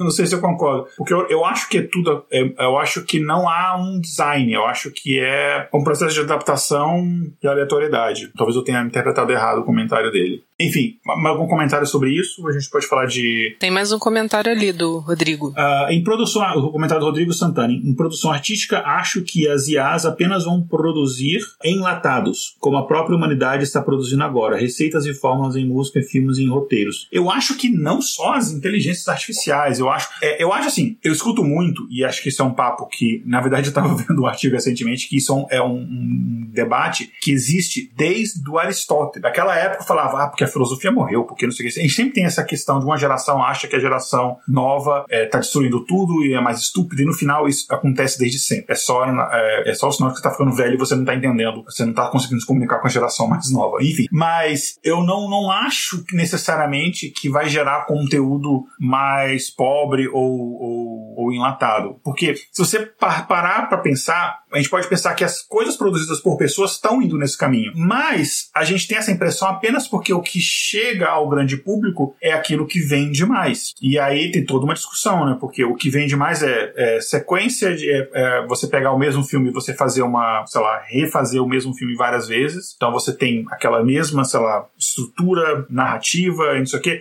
Mas na verdade isso é só o que chega pro grande público. Tem muita coisa legal sendo feita. Muita gente fala, ah, a música boa era antigamente. Não, tem muita coisa muito maneira sendo feita atualmente. Só que ela não tem o apoio do mercado para chegar no grande público, mas tem esse tipo de coisa sendo produzida. Então, assim, a inteligência artificial ela vai conseguir produzir coisas, se pegar tecnicamente falando, música, por exemplo, vai conseguir produzir coisas muito boas. Não vai ter um sentimento atrelado, não sei o que, isso é um outro debate, mas ela vai tecnicamente, sei lá, produzir uma música complexa, vários movimentos e não sei o que, ela vai conseguir fazer. Depende de como você treina, depende do resultado que você quer produzir, depende se aquilo vai ser interessante a ser produzido, mas eu acho que sim, nesse ponto não sei se eu concordo. Eu tenho dois é, comentários eu tava pensando sobre o que você comentou dessa do alienígena, né? Dessa questão do alienígena vir. Eu me lembrei de uma coisa que eu acho super importante, pode trazer outro, outro debate importante aqui. É, sabe que quando eu tava pesquisando sobre ficção científica no Brasil, assim, a gente acaba recentemente tendo bastante forte o afrofuturismo, assim. E uma questão super importante que eles trouxeram, que eu nunca tinha me dado conta, e o quanto a gente percebe cada vez mais esse olhar do colonizador sobre a gente,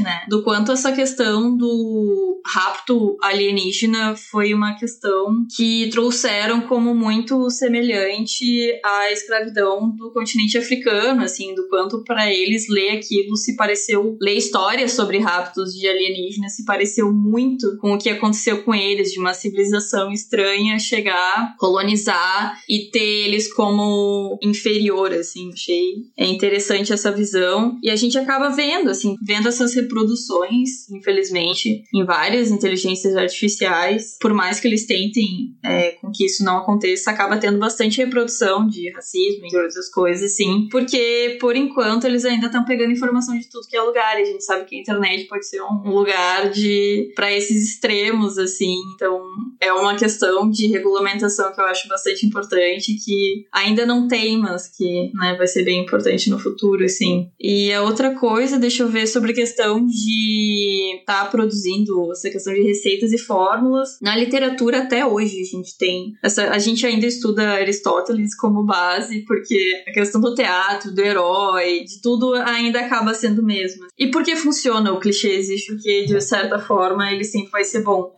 Tem gente que fala que tudo já foi escrito pelos gregos, né? A gente só tá adaptando. É, é. E a gente tem bastante isso em teoria de escrita criativa, assim, do tipo, não precisa fazer os novo grande livro da literatura, só precisa se preocupar em dar a sua visão, que é tão importante quanto. Precisa pensar em fazer a grande nova obra, porque mais ou menos já foi escrito, então dá uma certa liberdade pra gente fazer até umas besteiras que acabam sendo mais criativas, assim. É, com relação a isso, bom, eu acho uma questão questão meio assim o mercado podia ganhar mais, assim, eu acho que as pessoas querem coisas com qualidade, como às vezes a gente acaba tendo dificuldade de acessar, mas elas existem. E eu sempre fico pensando muito do quanto o mercado, tendo uma visão super capitalista disso, o quanto o mercado podia lucrar mais e é idiota com relação a isso, assim. Eu acho que essas grandes empresas de entretenimento, elas aceitam coisas lá em cima nas, nas grandes empresas que não fazem sentido, né? Que às vezes elas acabam matando o próprio produto delas, mas enfim, eu acho que espaço para criatividade sempre vai ter, assim, e querendo ou não, as pessoas sempre vão querer coisas de qualidade. Então, por mais que muitas empresas tentem fazer mil versões da mesma coisa,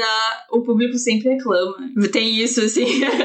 para, é, às, às, vezes as empresas agem como se a gente fosse só receber e ficar de boas. E a gente reclama muito. A gente vai lá e não quer mais ensinar uma Netflix da vida. Essas coisas acontecem. E ainda bem que acontecem, né? Sim. É, eu acho interessante que você comentar isso, que tem alguns estudos estatísticos em cima disso que o sucesso de determinar, vamos pegar determinadas grandes empresas que têm muito capital para investir em determinadas obras, assim, principalmente obra audiovisual que elas são mais caras de se produzir. Normalmente você tinha, tem determinadas pessoas, sei lá, produtores ou determinados é, executivos que eles são associados assim, a essa pessoa, ele consegue fazer grandes sucessos e tal. A pessoa por trás de determinado filme X, Y, Z. E no final, um estudo estatístico mostra que é absolutamente aleatório, que a qualidade da obra em si si não reflete no, no lucro que essa obra vai ter necessariamente, né? Muito que o momento, muito que se investe em marketing, muito, enfim, vários outros tipos de coisas. Que muitas obras hoje em dia que são reconhecidas como, de fato, obras de arte, elas foram um fracasso comercial na, na, na época e tal. Então, assim, é, às vezes o, o, mercado de, de falar nem arte geral, bem específico, audiovisual, sei lá, mercado de cinema, de séries, etc., ele tá, ele acha que ele é menos arriscado, ele vai lucrar mais fazendo determinado tipo de fórmula, mas ele poderia fazer um, um trabalho bom em termos de, de, de, qualidade, qualidade de escrita, qualidade visual, etc., e mesmo assim isso ser lucrativo. Né? É, é, não há essa necessidade, ah, não, para que eu tenha um produto lucrativo para todos os públicos, eu tenho que fazer uma coisa meio que é, industrializada, meio que, sei lá, simplificada. Não necessariamente é verdade, cara. A gente tem vários exemplos que mostram isso, né? Você subestima o público muitas vezes. Você tem obras fantásticas que são sucessos de público e crítica, né? Então, sei lá, Cidadão Kane, por exemplo, é um, é um, é um filme eu, eu, revi recentemente. Aqui em casa a gente tem o hábito de a gente assiste. A gente tentava fazer isso toda semana, agora a gente não tá tão assim, ritmo, filho, é difícil. Mas a gente tava toda segunda-feira, a gente via um clássico, assim, algum filme clássico e tal. E a gente viu um, recentemente Cidadão Kane. Eu falo, cara, eu gostei mais da primeira vez que eu vi, né? Hoje em dia, obviamente, ele tem outro tipo de narrativa, mas é bom mesmo assim. E ele foi também um sucesso, enfim, ele é um filme bom, bem produzido, ele tem uma crítica ao modelo capitalista muito forte. Você vê que é uma crítica aos Rockefeller bem nítida. E ele foi um sucesso de público, que as pessoas gostam, gostavam na época, enfim. Então, ganhou Oscar, ele teve todos os tipos de sucesso que você possa imaginar. Então, assim, não precisou ser feito uma coisa mais simples. Então, de fato, eu concordo. Dava, cara, dava para você. E aí você tem uma obra que de fato ela é boa, você tem uma, até uma criatividade a longo prazo, né? Porque aquele negócio ele, ele dura mais tempo, né? É porque ele resiste ao tempo. Qual que é o nome? É Cidadão quem? Sabia que você fazia alguma piadinha dessa. Tava demorando, Tava demorando né? É. O pessoal que a Alane, ela, ela, ela, ela pensa, é, assim, você vai pesquisar no, no, na Wikipedia, quinta série, tem a foto da Alane, assim, né? É, eu doei minha foto pra. Não, mentira. Tem um NFT. Deixa eu ler aqui mais dois comentários. O Guilherme também aqui comentou: só quando veio o processo de industrialização conseguiram produzir coisas em massa para mais pessoas aproveitarem também. Antigamente muita coisa só ficava em coleção particular. Isso é verdade em relação à, arte e tal. Eu acho que eu acho interessante esse comentário é o seguinte: a gente tem que ter muito cuidado para a gente não ter também um discurso elitista, né? Eu acho muito problemático as pessoas falarem assim: não, cultura é, sei lá, Beethoven, é não sei o que, é Tom Jobim, o funk não é cultura. Por que, que não é, cara? Ele não é, sei lá, ele não, não, não tem uma complexidade, de repente, de composição, não sei o quê, mas por que que não é? A gente tem que tomar cuidado pra gente não ter um discurso elitista, de repente, né? Então, de fato, a industrialização, ela, a industrialização de processo, ela tem um, um ponto de você popularizar. O cinema tem uma vantagem, por exemplo, que você consegue pegar uma obra de dramaturgia e você consegue que mais pessoas terem acesso àquilo, sendo que com teatro é bem mais difícil você ter acesso a esse tipo de coisa, né? Então, tem esse tipo de coisa. Ainda mais agora com o streaming, mais ainda. Agora, um comentário do José Hélio, boa noite, sobre o Ted Chiang, o nome A História da Minha Vida e outros contos. Meu preferido é Entenda. Não conheço. Acho que você comentou, né, Vitória? Isso, isso. Acaba ficando aí de a primeira recomendação antes das recomendações. Esse livro eu acho que de hard sci-fi é um dos melhores. Tem até. Ele lançou um outro livro depois desse que eu ainda não li, porque eu fico relendo esse livro tão bom que é.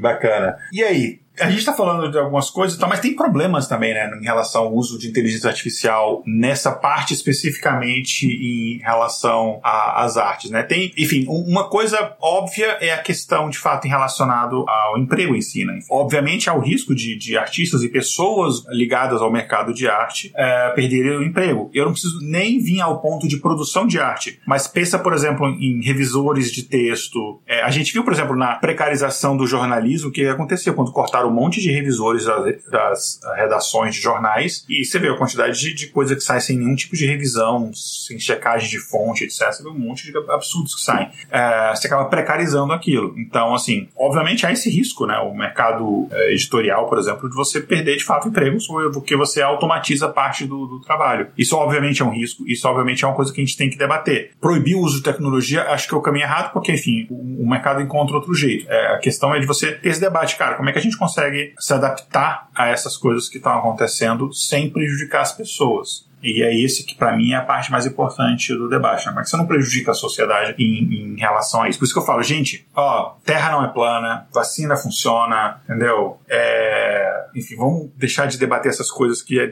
é, isso aí mesmo e vamos debater essas coisas do século XXI, que isso aqui é, é de fato importante, né? A gente não tem que ficar perdendo energia convencendo as pessoas que a terra não é plana. Uh, infelizmente, inclusive é um episódio que eu sempre recusei a fazer no intervalo de confiança que eu falei, não, gente, quer saber se a terra é plana não? A gente tem dois mil anos de ciência que mostra isso, então, por favor. Não é coisa nem do século, dois mil anos. Dá um Google. É, pô, ou o chat GPT pergunta, a terra é plana? é capaz de vir uma informação errada aí. Né? Pois é, dependendo de onde ele pega aí, ó. Esse é um outro risco, né? Assim, você não pode confiar nesse tipo de tecnologia cegamente. A gente falou no episódio de chat GPT exatamente sobre isso. É, cuidados. o mesmo cuidado que você tem de checagem de fontes, etc., você continua tendo. Enfim, isso não mudou, não, tá, gente? Uma coisa que eu achei super curiosa, uh, ontem eu revi um vídeo do Atila falando sobre o chat GPT. Eu não sabia que o chat GPT, quando você pergunta a referência, ele inventa a referência. Eu achei isso uma loucura loucura. Porque eu cheguei a testar é, e ele falou que ele não podia me dizer a referência. A única vez eu só testei uma vez. E aí, porque eu testei no 3 ainda, não tinha testado no 4, né? Mas achei tão curioso o fato dele inventar referências daquele mesmo formatinho que a gente usa, sabe? Nome alto, não sei o quê. Achei super curioso. É, tem duas coisas em relação ao chat GPT que fazem ele, ele, ele gerar isso. Uma coisa é o seguinte: o chat GPT ele é criado do ponto de vista de ser uma ferramenta para auxiliar os, você a o que você estiver fazendo. Então ele vai auxiliar, ele sempre vai confiar na sua informação como uma informação mais é, relevante. Como quando você está interagindo com o chat GPT, aquilo fica só preso naquele contextinho, aquilo não volta para a base de dados deles, ou seja, se, você, se eu colocar ali que a Terra é plana, aquilo não vai influenciar outros usuários. Então esse é um, esse é um ponto. E outro ponto é o seguinte, ele se baseia numa, basicamente ele se baseia num negócio chamado é, uma rede de pré-transformadores. A gente falou isso, o pessoal pode depois a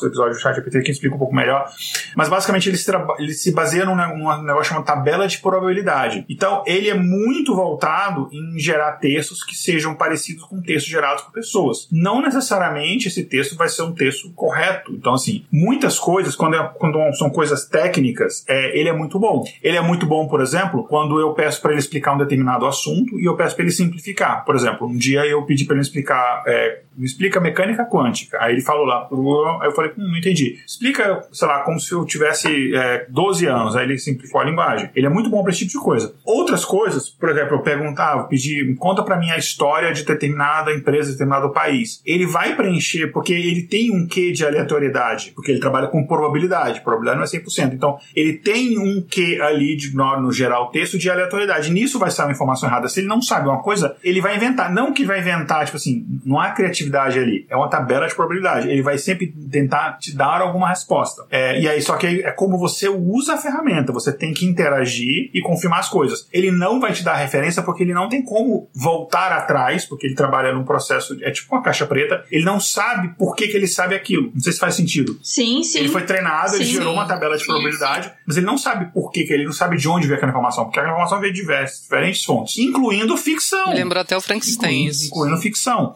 Então a gente tem que tomar muito cuidado com como a gente usa. Ele tem que ser uma fonte, ele tem algumas coisas para usar, mas ele não é um oráculo. Então a gente tem que tomar muito cuidado com isso. Enfim, um problema que a gente tem, a questão, por exemplo, de direitos autorais, né? A gente tem, por exemplo, não é voltada à arte, mas é inteligência artificial. A, o GitHub, né, quem é programador sabe, o GitHub lançou o, o Code, o Autopilot, Code Pilot, que é basicamente uma plataforma que ele te ajuda a produzir códigos, a escrever código. E ele é muito bom. E daí a Microsoft, né, que é dona do GitHub, é dona de parte da, da OpenAI, que enfim é o, o chat GPT que está por trás dessa tecnologia, eles estão com um processo na justiça porque o algoritmo do Code Pilot foi treinado em vários milhares, milhões de códigos de pessoas que disponibilizam códigos no GitHub. Então falando assim, pô, vocês estão usando o nosso código para treinar o seu algoritmo, vocês estão cobrando por isso e a gente não está ganhando um centavo por isso. Então há esse debate. Então a, a, o Midjourney e todas essas outras plataformas, eles usam imagens disponibilizadas na internet para poder produzir as imagens dele para aprender. Essas imagens, elas têm direitos autorais, a, a, autorais associados. Eu não tenho, eu não li os termos de uso do de Midjourney, eu não sei como é que ele lida esse tipo de coisa. Mas existe essa questão de direitos autorais. E outra coisa, se eu gerar uma determinada, eu posso chegar, por exemplo, aqui e falar, olha, eu quero, uh, eu estou produzindo uma graphic novel, quero gerar imagens para minha graphic novel, e aí eu quero fazer, sei lá, no estilo do, sei lá, Dave McQueen, por exemplo. Pô, eu não tô pagando nada pro Dave McQueen, não são mágicos que o Dave McQueen gerou, mas sei lá, que o Mid Journey gerou pra mim, mas eu tô nitidamente me inspirando nesse cara. Isso é plágio, não é plágio? Tem direitos autorais associados? Não tem, porque com certeza a plataforma utilizou imagens, sei lá, de, de desenhos do, do Dave McQueen pra poder é, gerar as imagens que eu quero. Então, enfim, é, tem, tem toda essa questão que a gente tem que. Eu não tenho uma resposta para isso, tá, gente? É, se vocês tiverem aqui, fica à vontade para falar. Eu não tenho resposta para isso, mas eu acho que é um assunto que a gente tem que debater. Eu vou, antes de passar para o próximo ponto a gente vai. E questão de tem DeviantArt, tem várias plataformas de desenho de design que são utilizadas como fonte de treinamento desses algoritmos. E os artistas que publicam as coisas ali, o seu portfólio, etc., não estão recebendo dinheiro por isso. Isso é um problema sério. Eu sei que as IAs, o que elas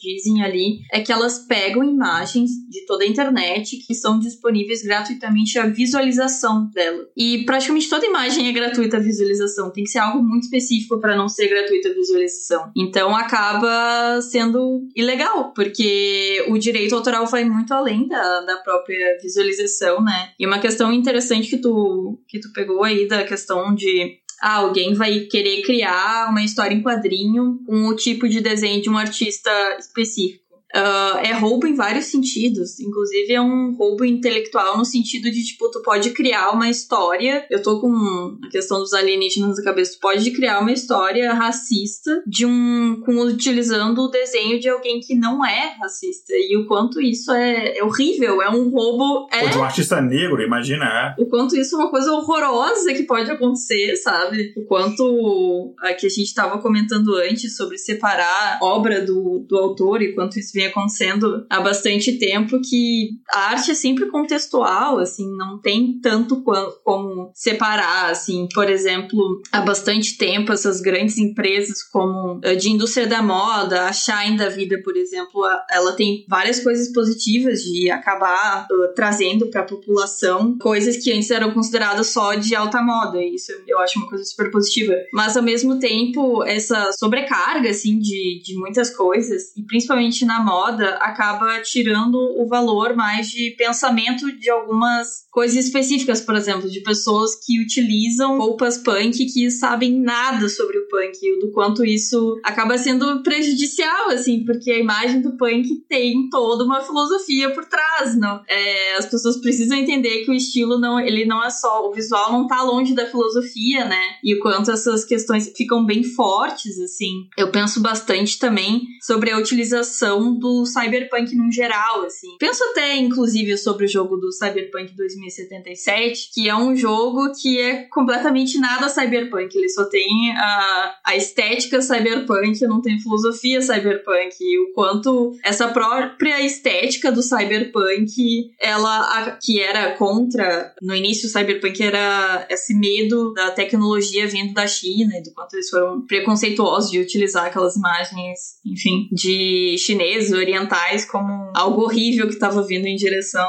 ao ocidente. E aí é curioso porque a própria estética do cyberpunk acabou virando até uma cultura um pouco em céu, ou bastante em céu, e do quanto essa coisa mais punk acabou indo um lado completamente contrário, assim. Acho bem interessante pensar sobre isso. É, enfim, o mercado sempre se apropria das coisas, né? Tem um episódio maravilhoso do Black Mirror, que é o da. Eu chamo episódio da bicicletinha. É, eu não lembro o nome desse episódio. Acho que é 10,000 Miles, uma coisa assim, Million Mile, uma coisa assim o nome do episódio, não lembro agora. Que enfim, Black Mirror ele é muito bom em antecipar esses tipos de tendências e problemas sociais da tecnologia. Mas é um episódio em que os caras vivem nesse, sei lá, local é, meio que. meio não, totalmente distópico, em que você fica pedalando uma bicicleta e aquilo basicamente gera energia e aquilo te dá pontos. Eles gamificaram toda a exploração. E aí eles, baseado naquele ponto, você consegue fazer coisas. Inclusive, por exemplo, num, nesse programa de TV super popular, não sei o que e tal. E aí chega um cara que ele se revolta pra caramba e ele chega e dá um, um um, tipo, cara, ele quebra tudo, ele faz um monte de coisa e ele meio que tem um momento de revolta e de protesto nesse programa ao vivo. E aí todo mundo fala, nossa, agora ele quebrou o sistema. O sistema faz o quê? Pô, legal, agora você vai ter um show seu e os caras jogam e aquilo vira um produto, né? O punk foi muito isso, eu lembro, eu, nos anos 90 e tal, eu cresci em Brasília, numa região que tinha, basicamente era um movimento punk e tal. E pra gente era aquele tipo de movimento de, de rebeldia contra o sistema. É tanto que pra mim, por exemplo, galera, eu, sou, eu cresci em Brasília, galera da minha geração do rock de Brasília se reaça eu acho uma coisa completamente surreal. É, falei, caraca, tipo assim, como assim, né? tipo, é completamente tudo contra, né? É igual o pessoal achar que o Rage Against the Machine tinha que ser de direita, né? Falei, pô, que machine que você acham que eles estavam lutando contra, né? Mas enfim, é, então tem essa coisa, né? Do sistema ele sempre vai pegar as coisas e ele vai subverter a seu favor, né? Então isso é, isso é uma coisa triste pra caramba, mas eu, hoje eu vou tentar. Eu, toda vez eu, eu termino os episódios assim com a bad vibes, vai acabar o mundo. Hoje eu vou tentar terminar com energia positiva. Não sei se eu vou conseguir. Me ajudem. É, em relação à questão desses problemas, né, existe também aquela questão de que a inteligência artificial ela não é isenta de viés, ela não é isenta de preconceito, ela não tem julgamento de valor, ela não tem consciência. A inteligência artificial ela não é racista, ela não é machista, ela vai reproduzir o que está representado nos dados em que ela está. Então, você tem casos péssimos, por exemplo, em, do uso de, de inteligência artificial, por exemplo, para auxiliar em segurança pública. Só que você pega dados de segurança pública, eles são absurdamente racistas. E aí, quando você usa esses dados de forma errada, ou seja, você usa dados, por exemplo, de condenação de pessoas para poder fazer determinado tipo de processo com inteligência artificial. Você sabe que é a mesma pessoa, duas pessoas que cometeram exatamente o mesmo crime, são dados dos Estados Unidos, exatamente o mesmo crime. Se uma pessoa é branca, uma pessoa negra, a pessoa negra, ela tem sete vezes mais chance de ser condenada do que a pessoa branca. Então, obviamente, vai ter muito mais pessoas negras no seu banco de dados de pessoas condenadas. Então, se você usar isso, o seu sistema vai ser automaticamente racista porque a justiça, ela é racista. Então, a gente tem que tomar muito cuidado com isso. E você, cara, no Mid Journey você vê muito esse tipo de coisa. Você vai mandar produzir determinado tipo de imagem.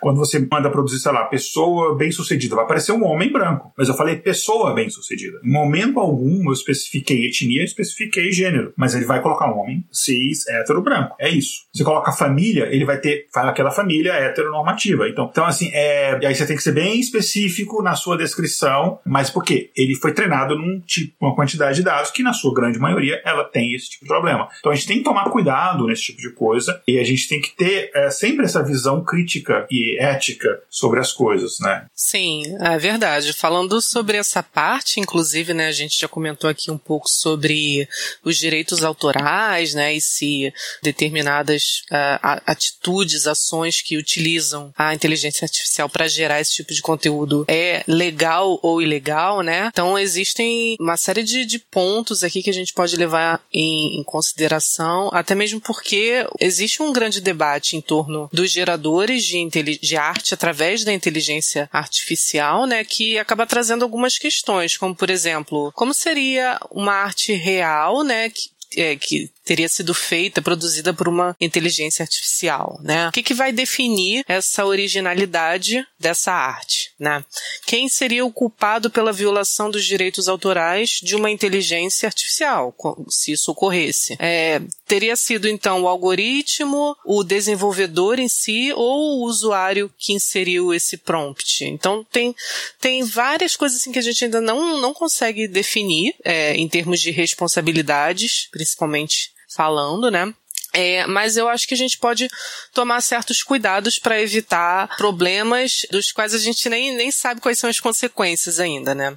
Então, gostaria de enumerar aqui algumas dicas né, que são um pouco gerais assim para esse tema. E a primeira delas seria cuidado ao tentar lucrar com artes que são geradas por inteligência artificial, né? Esse cuidado aí vai desde a tua consciência do que que você está querendo fazer, né, até onde você está querendo chegar com isso. Se, poxa, você vai lucrar de uma forma honesta, por assim dizer, ou vai ser uma coisa totalmente fria e que você só está visando aquele lucro, né? Cabe aí a conscientização também. Uma segunda dica seria declarar sempre a arte como sendo gerada por uma inteligência artificial quando você compartilha ela online, por exemplo, né? Então sempre deixa lá no rodapé falando essa imagem foi gerada artificialmente por um programa, por uma inteligência artificial, alguma coisa assim. Dar sempre créditos, seria a terceira dica, né? Créditos aos artistas, se você não souber quem são, no caso, né? Você pegou de algum lugar lá e tal, você não pode só passar adiante, você tem que acreditar isso se já existe é, alguém responsável, né? Alguém que de fato gerou isso. Quarta dica, se você precisar usar uma arte de inteligência artificial em algum produto, né? Seja extremamente cuidadoso com isso. Lembrando que, embora não seja uma boa ideia ter uma imagem gerada por IA comercializando sua marca, né? Você perde a tua identidade, não tem nada que realmente impeça você de fazer isso. Mas, mais uma vez, cabe aqui a tua consciência para diferenciar esses casos, né? Então, dito isto, existem algumas medidas que você pode tomar para evitar problemas que são realmente sérios. Em primeiro lugar, recomenda-se que você torne essa sua arte, né, editando ela além do reconhecimento em vez de apenas só corrigir pequenos detalhes é, da arte, utilizando, por exemplo, o, o Mid Journey, né, com o Photoshop, fazendo esse tipo de, de conserto, por assim dizer.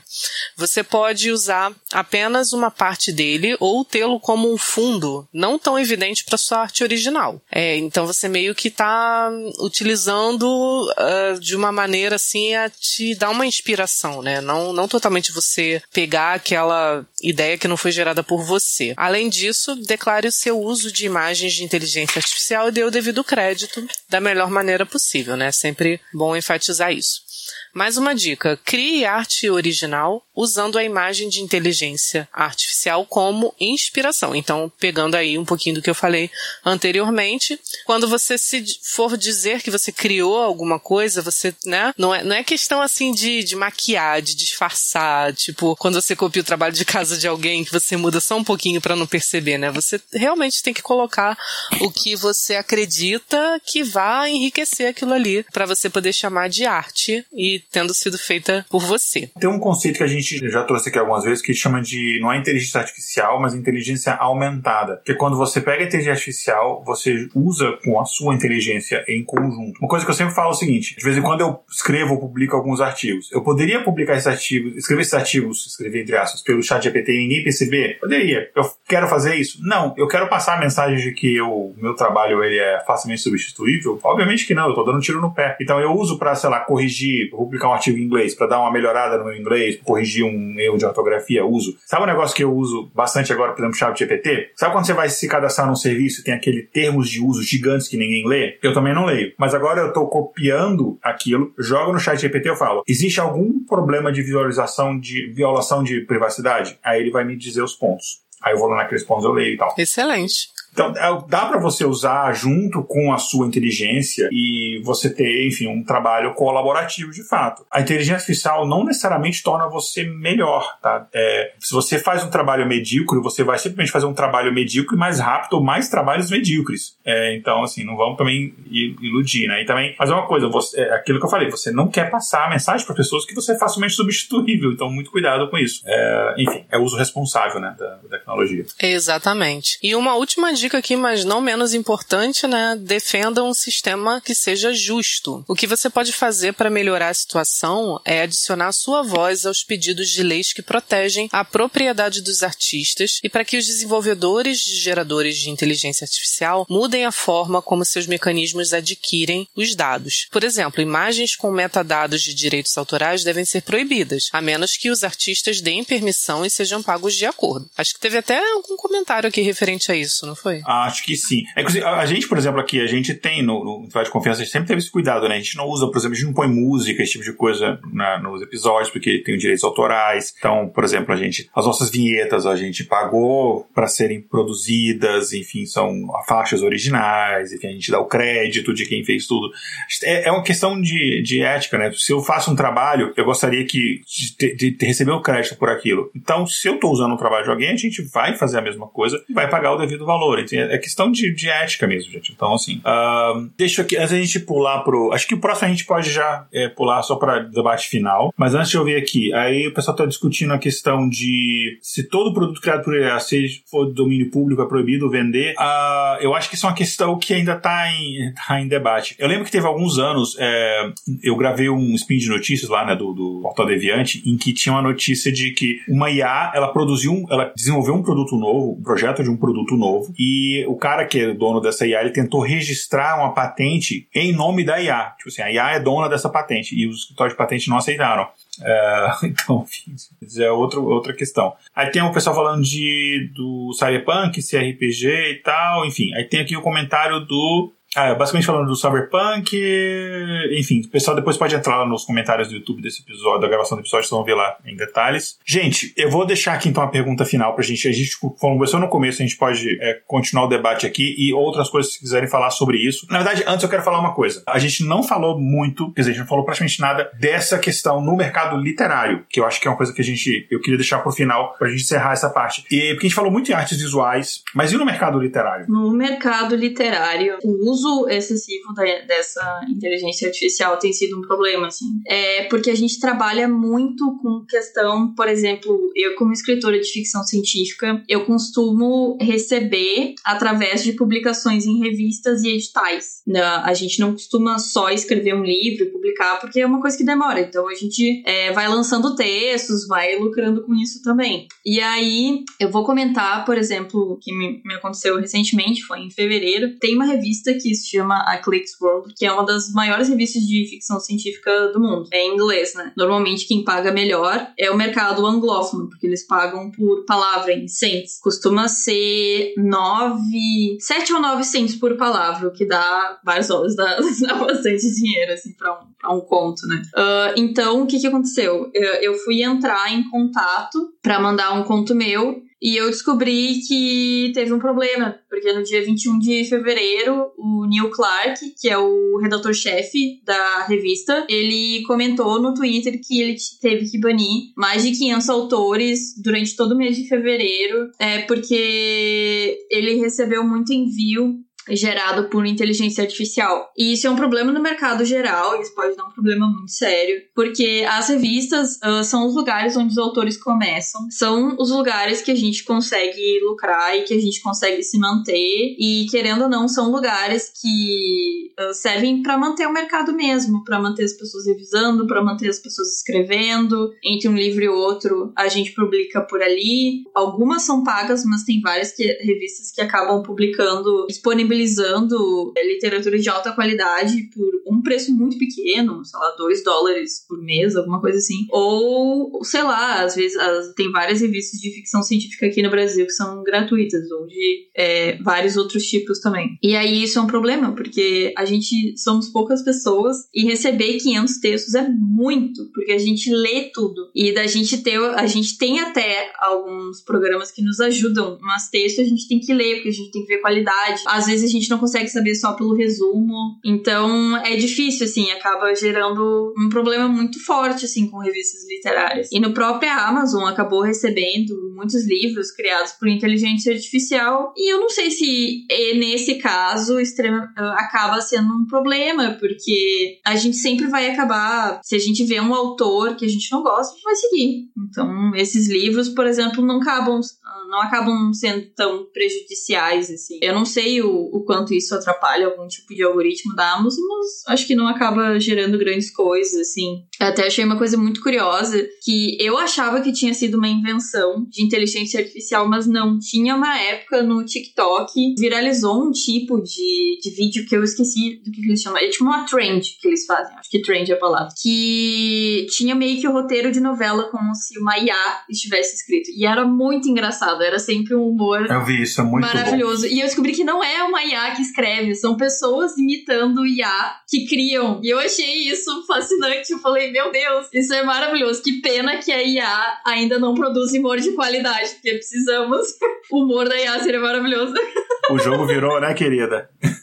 pois é. É interessante esse, esse, essa questão. A gente tem exemplos de. Mas aí é mais uma coisa experimental. Aí eu acho que é mais uma questão, não é? O cara não tá tentando. A pessoa não tá tentando, de fato, roubar um emprego é, de ninguém. É mais uma coisa experimental. Mas a gente teve, sei lá, teve uh, filmes já. Eu acho que teve o. Uh, acho não, tô vendo aqui a referência que foi. I Human. É um filme de 2018. É uma, uma série é, de 2018. É, em que a equipe de produção usou inteligência artificial para analisar roteiro, criar lista de ideias. Obviamente, as pessoas escreveram o roteiro, mas eles usaram inteligência artificial para poder gerar ideias e estruturar esse tipo de coisa. Então, isso é um exemplo. Ah, e tem vários exemplos, enfim. É, um exemplo muito bom, apesar do que é, oficialmente isso não é admitido, mas a gente sabe que de fato isso aconteceu, que a série Stranger Things, a primeira temporada dela, pelo menos, as outras eu não sei, mas a ideia da Stranger Things, a primeira temporada, a, o roteiro não foi escrito por inteligência artificial, mas a estrutura básica foi, foi definida por inteligência artificial. A Netflix, ela coleta uma quantidade absurda absurda de dados da gente. Ele sabe, por exemplo, as séries que. Ele sabe o seu perfil, por exemplo, se você. tipo de série que você maratona, a sua frequência que você assiste. E ele sabe, por exemplo, determinado tipo de episódio, as pessoas pararam de ver, deram pausa, etc., em determinado momento, sei lá. E aí, ele sabe o que estava acontecendo. Se era um momento de plot twist, se era um isso, de aquilo, tem todos esses metadados, eles têm tudo isso daí. Então, baseado nisso, ele sabia o tipo de temática, o tamanho ideal de episódio, quantas coisas diferentes, mudanças de narrativa,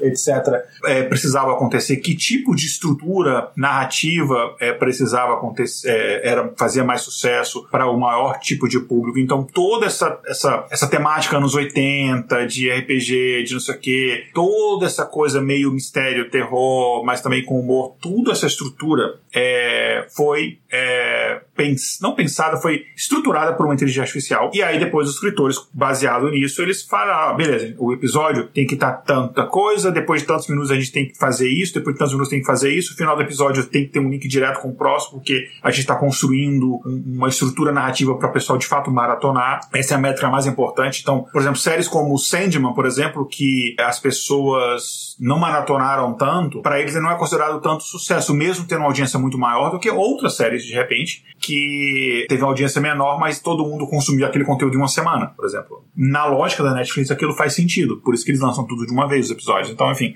Então, é um, é um exemplo. Então, tem esse tipo de coisa, tem muito é, gerando ideias e fazendo esse tipo de coisa. Eu, por exemplo, eu, tô, eu uso o ChatGPT para bolar duas coisas. Eu escrevo um artigo, aí eu uso para escrever o título, para mim eu sou muito ruim de escrever título, e quando eu publico, sei lá, por exemplo, no LinkedIn, eu uso para poder gerar as hashtagzinhas. Aí ele ah, gera, bota o texto, gera as hashtags para mim. Ele gera. Mas eu quero que ela escreva para mim? Não, pelo aquilo que eu falei, eu não quero que eu não quero ser substituído por uma inteligência artificial. Eu tenho conta para pagar, né? Então, é, então tem essa questão. Tem gente já usando isso para poder escrever livro e tal, sim. Uh, mas, cara, é, um, é, uma coisa que você gostaria de ler, de fato? Tem que ver esse ponto, né? Eu, como leitor, eu não cheguei a ler. Tem um livro de inteligência artificial que eu li, de fato, mas ele foi feito para ser, a gente estava comentando em off aqui antes, eu já citei, já foi indicação minha num episódio muito antigo, que é um livro, chama One, do número One, The Road, e ele de fato é uma referência ao On the Road, do Jack Kerouac, é, que basicamente ele foi, é, é um projeto do cara que ele é, ele é o ghostwriter do Obama, o Ross Goodwin, eu não tenho boa memória, eu tô lendo aqui a minha referência. O On the Road, ele, deixa eu botar a capinha do livro, que eu acho que eu separei a capinha do livro aqui, botar aqui a imagem para quem está acompanhando aqui. Uh, essa capinha dele. Inclusive, essa é uma fotinha do carrinho que rolou esse negócio. Então, basicamente é o seguinte: esse livro ele foi publicado em 2017 e a ideia desse, do, do cara, do Ross Goodman, era o seguinte: ele queria fazer um livro escrito por inteligência artificial, mas ele pensou assim, cara, eu quero, para você ser um escritor, assim, você tem que ter vivência, você tem que é, ter uh, referência, esse tipo de coisa, né? Não é uma, é, apesar de ser uma máquina escrevendo, ele queria que fosse o mais próximo de uma experiência de vida possível. Então, primeiro, ele teve um pré-treinamento daquela inteligência artificial de estrutura de texto, então ele passou texto de blog, de notícia, de livro, um monte de coisa, para ela aprender a escrever um texto, né? Enfim, aprender a, a estruturar uma frase, parágrafos, etc. Mas para ela ter o, o, tema e ideias, foi basicamente assim: já vamos fazer uma viagem, tipo, road trip, vamos fazer uma viagem de carro. Tava ele, a, acho que tava uma, uma amiga, a esposa dele, não sei, a inteligência artificial no banco de trás. O que, que era inteligência artificial? Era um computador, uma impressorinha dessa, tipo de recibo, né? E uma, uma câmera que ficava filmando a paisagem ali pela janela, como se fosse você tá viajando de carro, tá olhando na janela. Ah, tinha um microfone que captava a conversa das pessoas ali e um GPS para saber onde é que estava geograficamente durante ali o percurso da viagem. E aí ele reproduziu a viagem do Jack Kerouac no livro On the Road e daí a inteligência artificial foi escrevendo. Interessante que ela fez coisas que ele não imaginava. O texto você vê que não é um texto de fato criativo, é, um, é basicamente uma descrição do que está acontecendo. Parou no posto, não fez não sei o que, não sei o que, é uma descrição, não tem muito uma, uma análise, uma introspecção, uma aquela coisa, enfim. Não tem isso tipo de coisa. Não tem conflito, não tem nada disso. Mas é interessante que ela, por exemplo, decidiu desenhar. E desenhar, ela não tinha um software de desenho, mas ela usou igual a gente fazia, enfim, tá, o pessoal, a geração mais nova não vai saber o que eu tô falando, mas igual a gente fazia antigamente, desenhava no computador só com caracteres e fazia desenhos com caracteres. Ele fez tipo isso. Desenhava montanhas, a paisagem estava vendo. E não pediu para fazer isso, mas é interessante que ela fez. Então achei isso achei muito interessante. É um livro assim, não é um livro que você vai sentar, pô, vou ler um livro maneiro. Não. Ele é mais assim, uma experiência mais assim de, de, científica de ver esse processo dessa ideia do cara, mas a ideia dele foi mais de experimentação, não foi produzir uma obra literária, não foi não, não era essa pretensão. Então, mas é uma coisa interessante, foi o primeiro livro inteiramente escrito por uma inteligência artificial e ela escreveu e ele pegou e publicou. Foi isso. É, botou a capinha, fez uma introdução, explicou o processo e pronto. Então, hoje em dia, o que a gente tem é muito mais avançado que isso, né? E aí tem esses problemas e tal. Eu vou querer ler isso, eu vou querer ler de um autor de fato que. É questão também de qualidade de texto que é produzido, né? Pergunta pra Vitória: você lê um texto, você consegue identificar que foi produzido por, por uma inteligência artificial ou é mais ou cada vez mais difícil? Olha, do que eu já li até agora, depende. Eu acho que a maioria das inteligências artificiais são ótimas em resumos, costumam ter resumos bem melhores do que a gente consegue fazer. O chat GPT faz resumos muito bem. Uh, esse lance de hashtags também, que existe de texto sintético, vou chamar de texto sintético, eu acho que eles conseguem fazer,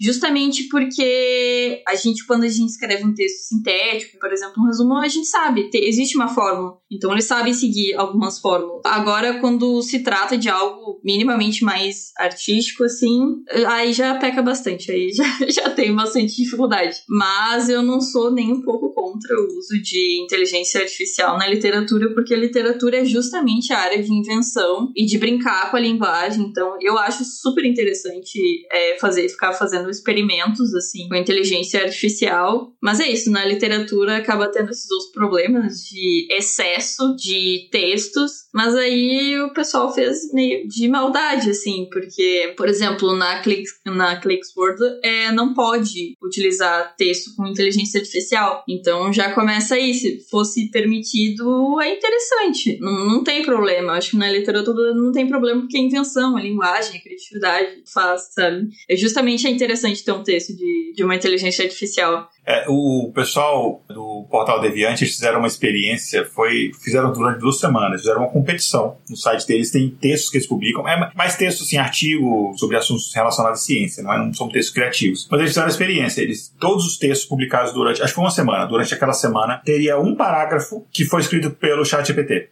o resto do texto por a pessoa e um parágrafo ali escondido no meio. Aí a competição era, você tinha que descobrir quais são, foram esses parágrafos. De, era um texto por dia e cada um desses textos teria um parágrafo. E aí quem acertasse todos, aí tinha um prêmio lá, eu não lembro qual era que eles davam e tal. Eu não, não vi o resultado do, desse, dessa competição, não sei se já saiu, mas achei interessante é, esse tipo de coisa. Eu ouvi uma comparação, eu não sei se eu concordo, mas eu, de fato eu não tenho opinião formada sobre isso ainda, que eles compararam o texto produzido, o texto criativo especificamente, produzido por inteligência artificial, o equivalente como se fosse, sei lá, o uso de anabolizante nos esportes, entendeu? Que é como se fosse você tivesse meio que trapaceando e tal. Eu não tenho opinião formada sobre isso, mas de fato, assim, se você pensa o, o, o trabalho do, do escritor como esse trabalho de, como eles dizem, né, 1% inspiração, 99% transpiração, talvez. Mas assim, é aquilo de você saber utilizar. Eu não acho que a qualidade do texto criativo produzido por inteligência artificial ainda está na mesma qualidade de um bom escritor, por exemplo. Eu não acho que uma inteligência artificial vai conduzir, conseguir produzir uma, só, Jane Austen, um Hemingway da vida, obviamente. É, um Machado de Assis e tal. Mas, mas talvez já consiga produzir, sei lá, um Dan Brown com certeza. Aquela coisa previsível.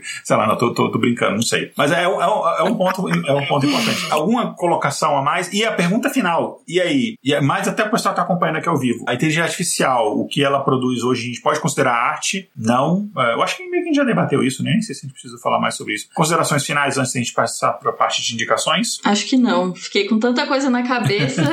Tudo Vou bem. ter que revisar é, é, muita debate. coisa. Esses assuntos foram bem variados. Esse é um debate que não tem fim, né? Tem um comentário, vou dar um comentário final aqui do Guilherme. É, eu me lembraria de ver algo igual do TikTok do tipo: colocamos a IA para ler roteiros da turma da Mônica, Sandman e Deleuze. Olha o texto que saiu. Eu não vi esse, eu não tenho TikTok. Eu, Gente, eu... sério, essa trend foi fantástica. É, Esse do. Eu não vi especificamente do. Ah, misturamos Turma da Mônica. Mas saiu umas coisas bem, bem inteligentes. Infelizmente não é IA, não são pessoas. E o Guilherme falou que ele tem que falar que não é arte porque ele tem que pagar boleto. Essa é uma excelente resposta. É uma excelente resposta. Eu acho que, assim, o, só pra arrematar o final aí, se a gente pensar de uma maneira meio matemática, e o Igor gosta dessas coisas, né? então, por transitividade, eu acho que eu posso afirmar que, a, na minha concepção, né, que a arte seria válida, sim, por intermédio de uma inteligência artificial, porque se a gente meio que criou a inteligência artificial e ela, por sua vez, está criando arte, então usa a transitividade aí pronto.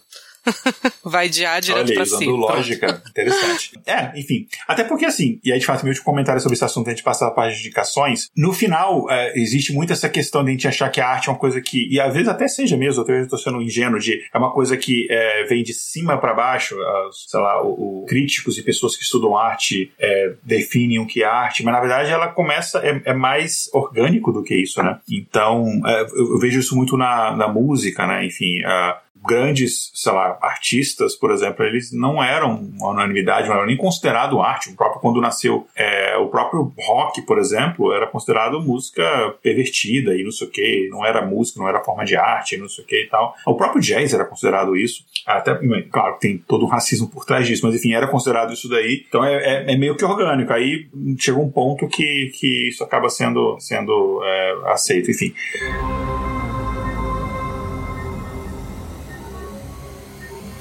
Espaço Amostral. Então a gente chega agora no nosso quadro Espaço Amostral. A gente tem o nome dos quadros aqui muito inspirados em nomes, conceitos relacionados à estatística. E o nosso quadro Espaço Amostral é onde a gente traz aqui indicações para os ouvintes. É, pode ser indicações de qualquer coisa. Já teve gente que indicou beber água. Eu já indiquei, por exemplo, meditação. Pode ser também, mas pode ser livros, série, filmes. Pode ter relação com o tema, pode não ter relação com o tema. Eu normalmente não trago nada relacionado ao tema, porque normalmente eu trago alguma coisa que eu estou consumindo no momento. E como a gente sempre sempre tenta ser pessoas educadas, a gente normalmente deixa as pessoas que estão, os convidados, indicarem primeiro.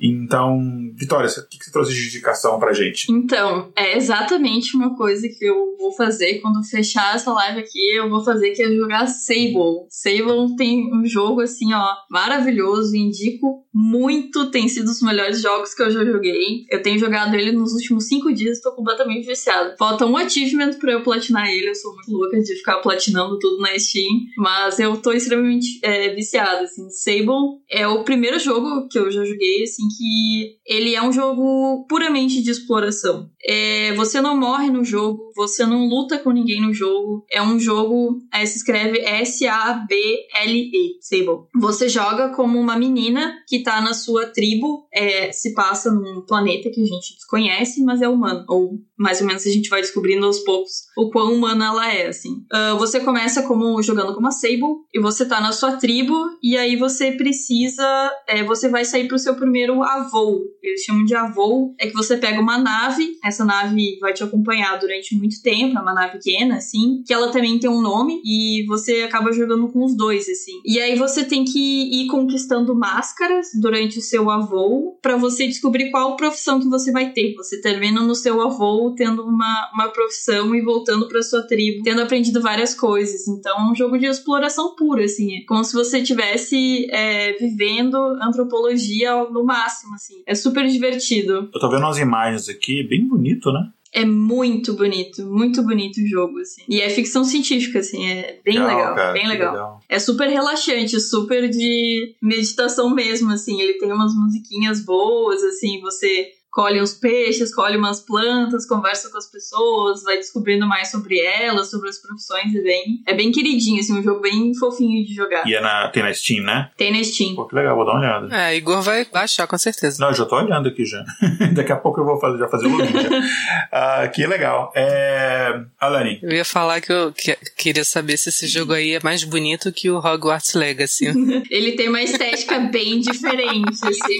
Ele é super coloridinho, assim, mas ele, ele tem os traços super simples e faz parte da história os traços serem simples. E uma das coisas que me encantou bastante nesse jogo é que tudo tem significado, assim, o porquê que tu usa máscara, por que tu pega peixe. Normalmente os jogos eles só usam as ferramentas. E tá com avaliações ótimas aqui. Legal. Bom, bacana. Eu adoro, eu adoro quando o pessoal traz indicação de jogo. Legal, né? Eu termino de jogar um jogo, eu fico um mês para escolher o próximo. Eu... É, de, de jogo, assim, o Igor sabe, quem acompanha sabe que eu tô sempre falando, né, do Hogwarts Legacy, que eu comecei a jogar. Eu tô meio parado agora, mas tô doida para fazer até o final, né? Sempre indico ele aqui. E assim, ainda falando de jogo, é, não é bem uma indicação, mas é mais uma vontade, assim, não sei se a galera aí do chat ou se vocês já, já experimentaram, que é o novo Resident Resident Evil, né? O 4, o remake, que tá aí no top da lista aí pra, pra ser jogado, né? Mas é. Eu joguei esse, não sei se é esse, mas eu joguei é no tempo. VR 2 e é, que o meu vizinho tem aqui. Eu comentei isso no episódio. Não, você jogou o Village. Village. Cara, é muito imersivo sinistro. Não, no VR eu não tenho coragem, não. Aí é demais. Cara, é muito bizarro. É muito bizarro. Eu recentemente cheguei a comprar uma tela. Tipo, eu sempre joguei no meu laptop, mas eu comprei uma tela uh, só pra jogar o Resident Evil 4 quando eu não sabia que tinha remake, porque até ele é menos hard que o normal, né? E aí ele não rodava no meu, no meu PC. Eu comprei uma tela só pra isso. E depois eu descobri que tinha remake. Eu falei, nossa, agora eu jogo todos os Resident Evil possíveis, assim. Eu tenho todos na Steam também. menos o remake. Eu não joguei remake ainda. Quero jogar bastante. Sim, muito bom. Vale a pena. É, mas eu, eu enquanto a gente estava falando de tantos assuntos aí dentro desse tema, né, do, do podcast, me veio à mente um livro muito bom que, na verdade, ainda não consegui terminar ele, meio que ficou um pouco esquecido, assim, mas é, é uma leitura muito boa pelo menos eu achei, né? Prende bastante. E o livro se chama A Mão Esquerda da Escuridão, é da Ursula Le Guin. É um, assim, o, o tema total é, é ficção científica, né? E é assim, é uma parada que mistura muitos temas, porque você vê assuntos relacionados a gênero, feminismo, é, filosofia, né? Tudo dentro da, dessa história que é uma ficção científica. Basicamente, resumidamente, aqui é um, é um humano, né? Que ele é enviado a um planeta e tal, e ele tem uma missão, é, é uma missão assim que é mais na parte do convencimento de, desses governantes desse planeta, né? Que eles, ele tem que fazer uma determinada coisa lá e é pro bem de todo mundo e tal, mas ele encontra uma população lá tão diversa, tão diferente, uma cultura assim que ele não tá acostumado e ele começa a se questionar se ele tá preparado para essa missão e ele começa a, a, querer entender melhor e ele fica preocupado dele mudar o ponto de vista dele e fracassar na missão. Então assim, traz temas muito interessantes e é, é uma leitura bem assim que te prende bastante. Né? Mas eu preciso terminar esse livro. eu tenho duas indicações. Uma indicação é, para quem tem oportunidade, que às vezes você não tem acesso a isso, mas quem tem oportunidade, visite museus. Se você está em São Paulo, tem ótimas opções. Pinacoteca é maravilhosa. O Museu da Língua Portuguesa eu acho que já reabriu depois do incêndio. É, eu fui antes, eu achei maravilhoso. É, visite museus. É, se você não tem acesso a visitar museus, tem vários museus famosos que você consegue fazer visitas é, virtuais. Eu acho muito interessante. Esse contato com a arte te ajuda, inclusive, em qualquer profissão. É, me ajuda como, por exemplo, cientista, produtor de conteúdo, que não tem, produz conteúdo relacionado à ciência, me ajuda pra caramba esse tipo de referência, esse tipo de coisa. Enfim, faz bem pra alma. Eu sempre falo assim, eu, eu sou um cientista de dados, sou uma pessoa de ciência. Eu acho que a arte, ela tem uma superioridade em relação à ciência, que é o seguinte, se a humanidade deixasse de existir e surgisse uma outra civilização daqui a alguns anos e qualquer rastro da existência da humanidade humanidade deixasse de existir, depois de um tempo, a gente redescobriria, sei lá, as leis da gravidade quântica, etc., porque são leis da natureza, é, basicamente é o código-fonte do universo. A gente conseguiria descobrir isso. No entanto, a gente nunca mais teria um Beethoven, a gente nunca mais teria um Da Vinci, a gente nunca mais é, teria, sei lá, uma Madonna, a gente nunca mais teria esses artistas, a gente nunca mais teria uma Bohemian Rhapsody. Então a arte ela tem essa exclusividade, essa forma coisa única que eu acho que a torna muito superior no minha visão, a ciência e tal. Então, assim, cara, como, façam isso, é uma coisa muito legal. E o outro é uma série, eu não sei aonde ela está saindo no Brasil, me desculpa. Aqui ela está saindo pela Peacock, que é uma série de. Olha que interessante, é, uma, é uma, um serviço de streaming que tem aqui nos Estados Unidos que você consegue ver gratuitamente as coisas, só que você vê comercial, tipo igual televisão antigamente, enfim. Uh, e o pessoal assim falando, eu vi algumas pessoas assim, uma uma moça que trabalha comigo, ela tem 24 anos, enfim, ela geração mais nova. Ela falou, nossa, que ideia genial. Eu falei, não, não é genial. Tipo, televisão foi assim durante muitos anos e ainda é assim, né? Mas enfim.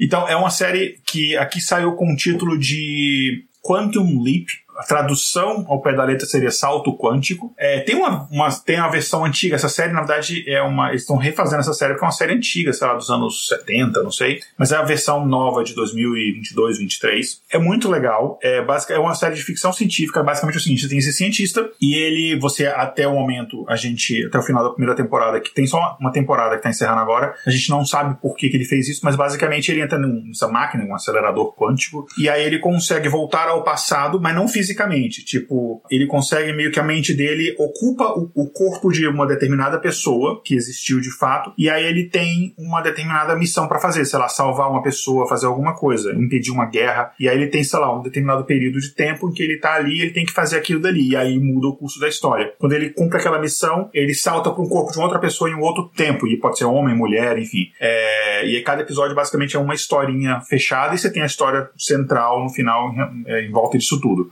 Você não sabe por que ele fez isso, mas tem um motivo bom, ele fez meio que escondido e tal, enfim. É legal. Tem o grande ou a, enfim, eu tô falando o porque ele se trata assim, que é o, Mason Park, que, enfim, ele é um ator é, não binário, que todo mundo, todo mundo não, mas quem assistiu a série uh, do Sandman conhece como o personagem do desejo. Então tá ótimo nessa série. Tem um episódio que, uh, dos últimos episódios, em que eles tratam muito a questão de pessoas, principalmente crianças trans, que para mim, enfim, como pai, me tocou muito pessoalmente. Eu, enfim, foi um episódio que eu chorei do começo ao fim, assim, foi muito bonito e tal. Então é uma série muito legal, ela toca em pontos muito bacanas. É, e é muito, é, é divertido, assim, é bom entretenimento, então eu acho bem legal. Então Quantum Leap é uma série legal que eu recomendo. É isso, antes da gente encerrar, Vitória, espaço é seu, onde as pessoas podem te encontrar, pode fazer todos os tipos de propagandas que você quiser. É, eu vou indicar meu site, que é por onde vocês conseguem encontrar tudo que eu tô lançando agora, o que eu já lancei, redes sociais sociais, tá tudo ali. É meu nome, vitoriavozniak.com. O Wozniak é V-O-Z-N-I-A-K.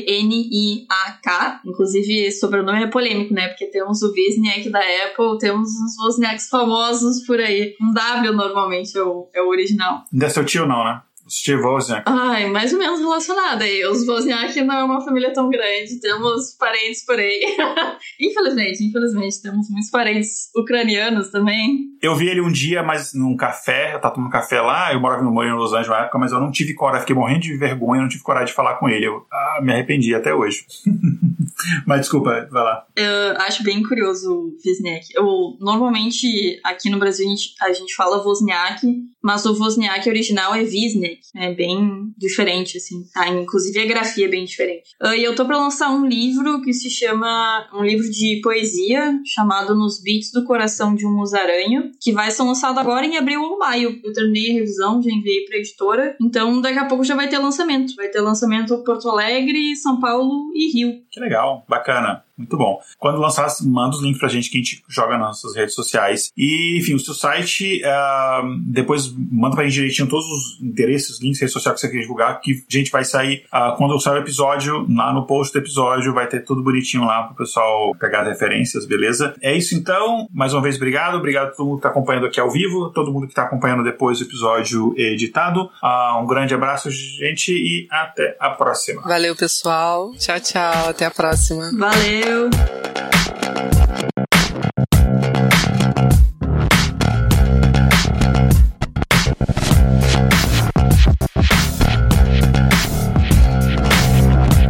Episódio apresentado por Igor Alcântara, Alane Migueles e Vitória Wozniak.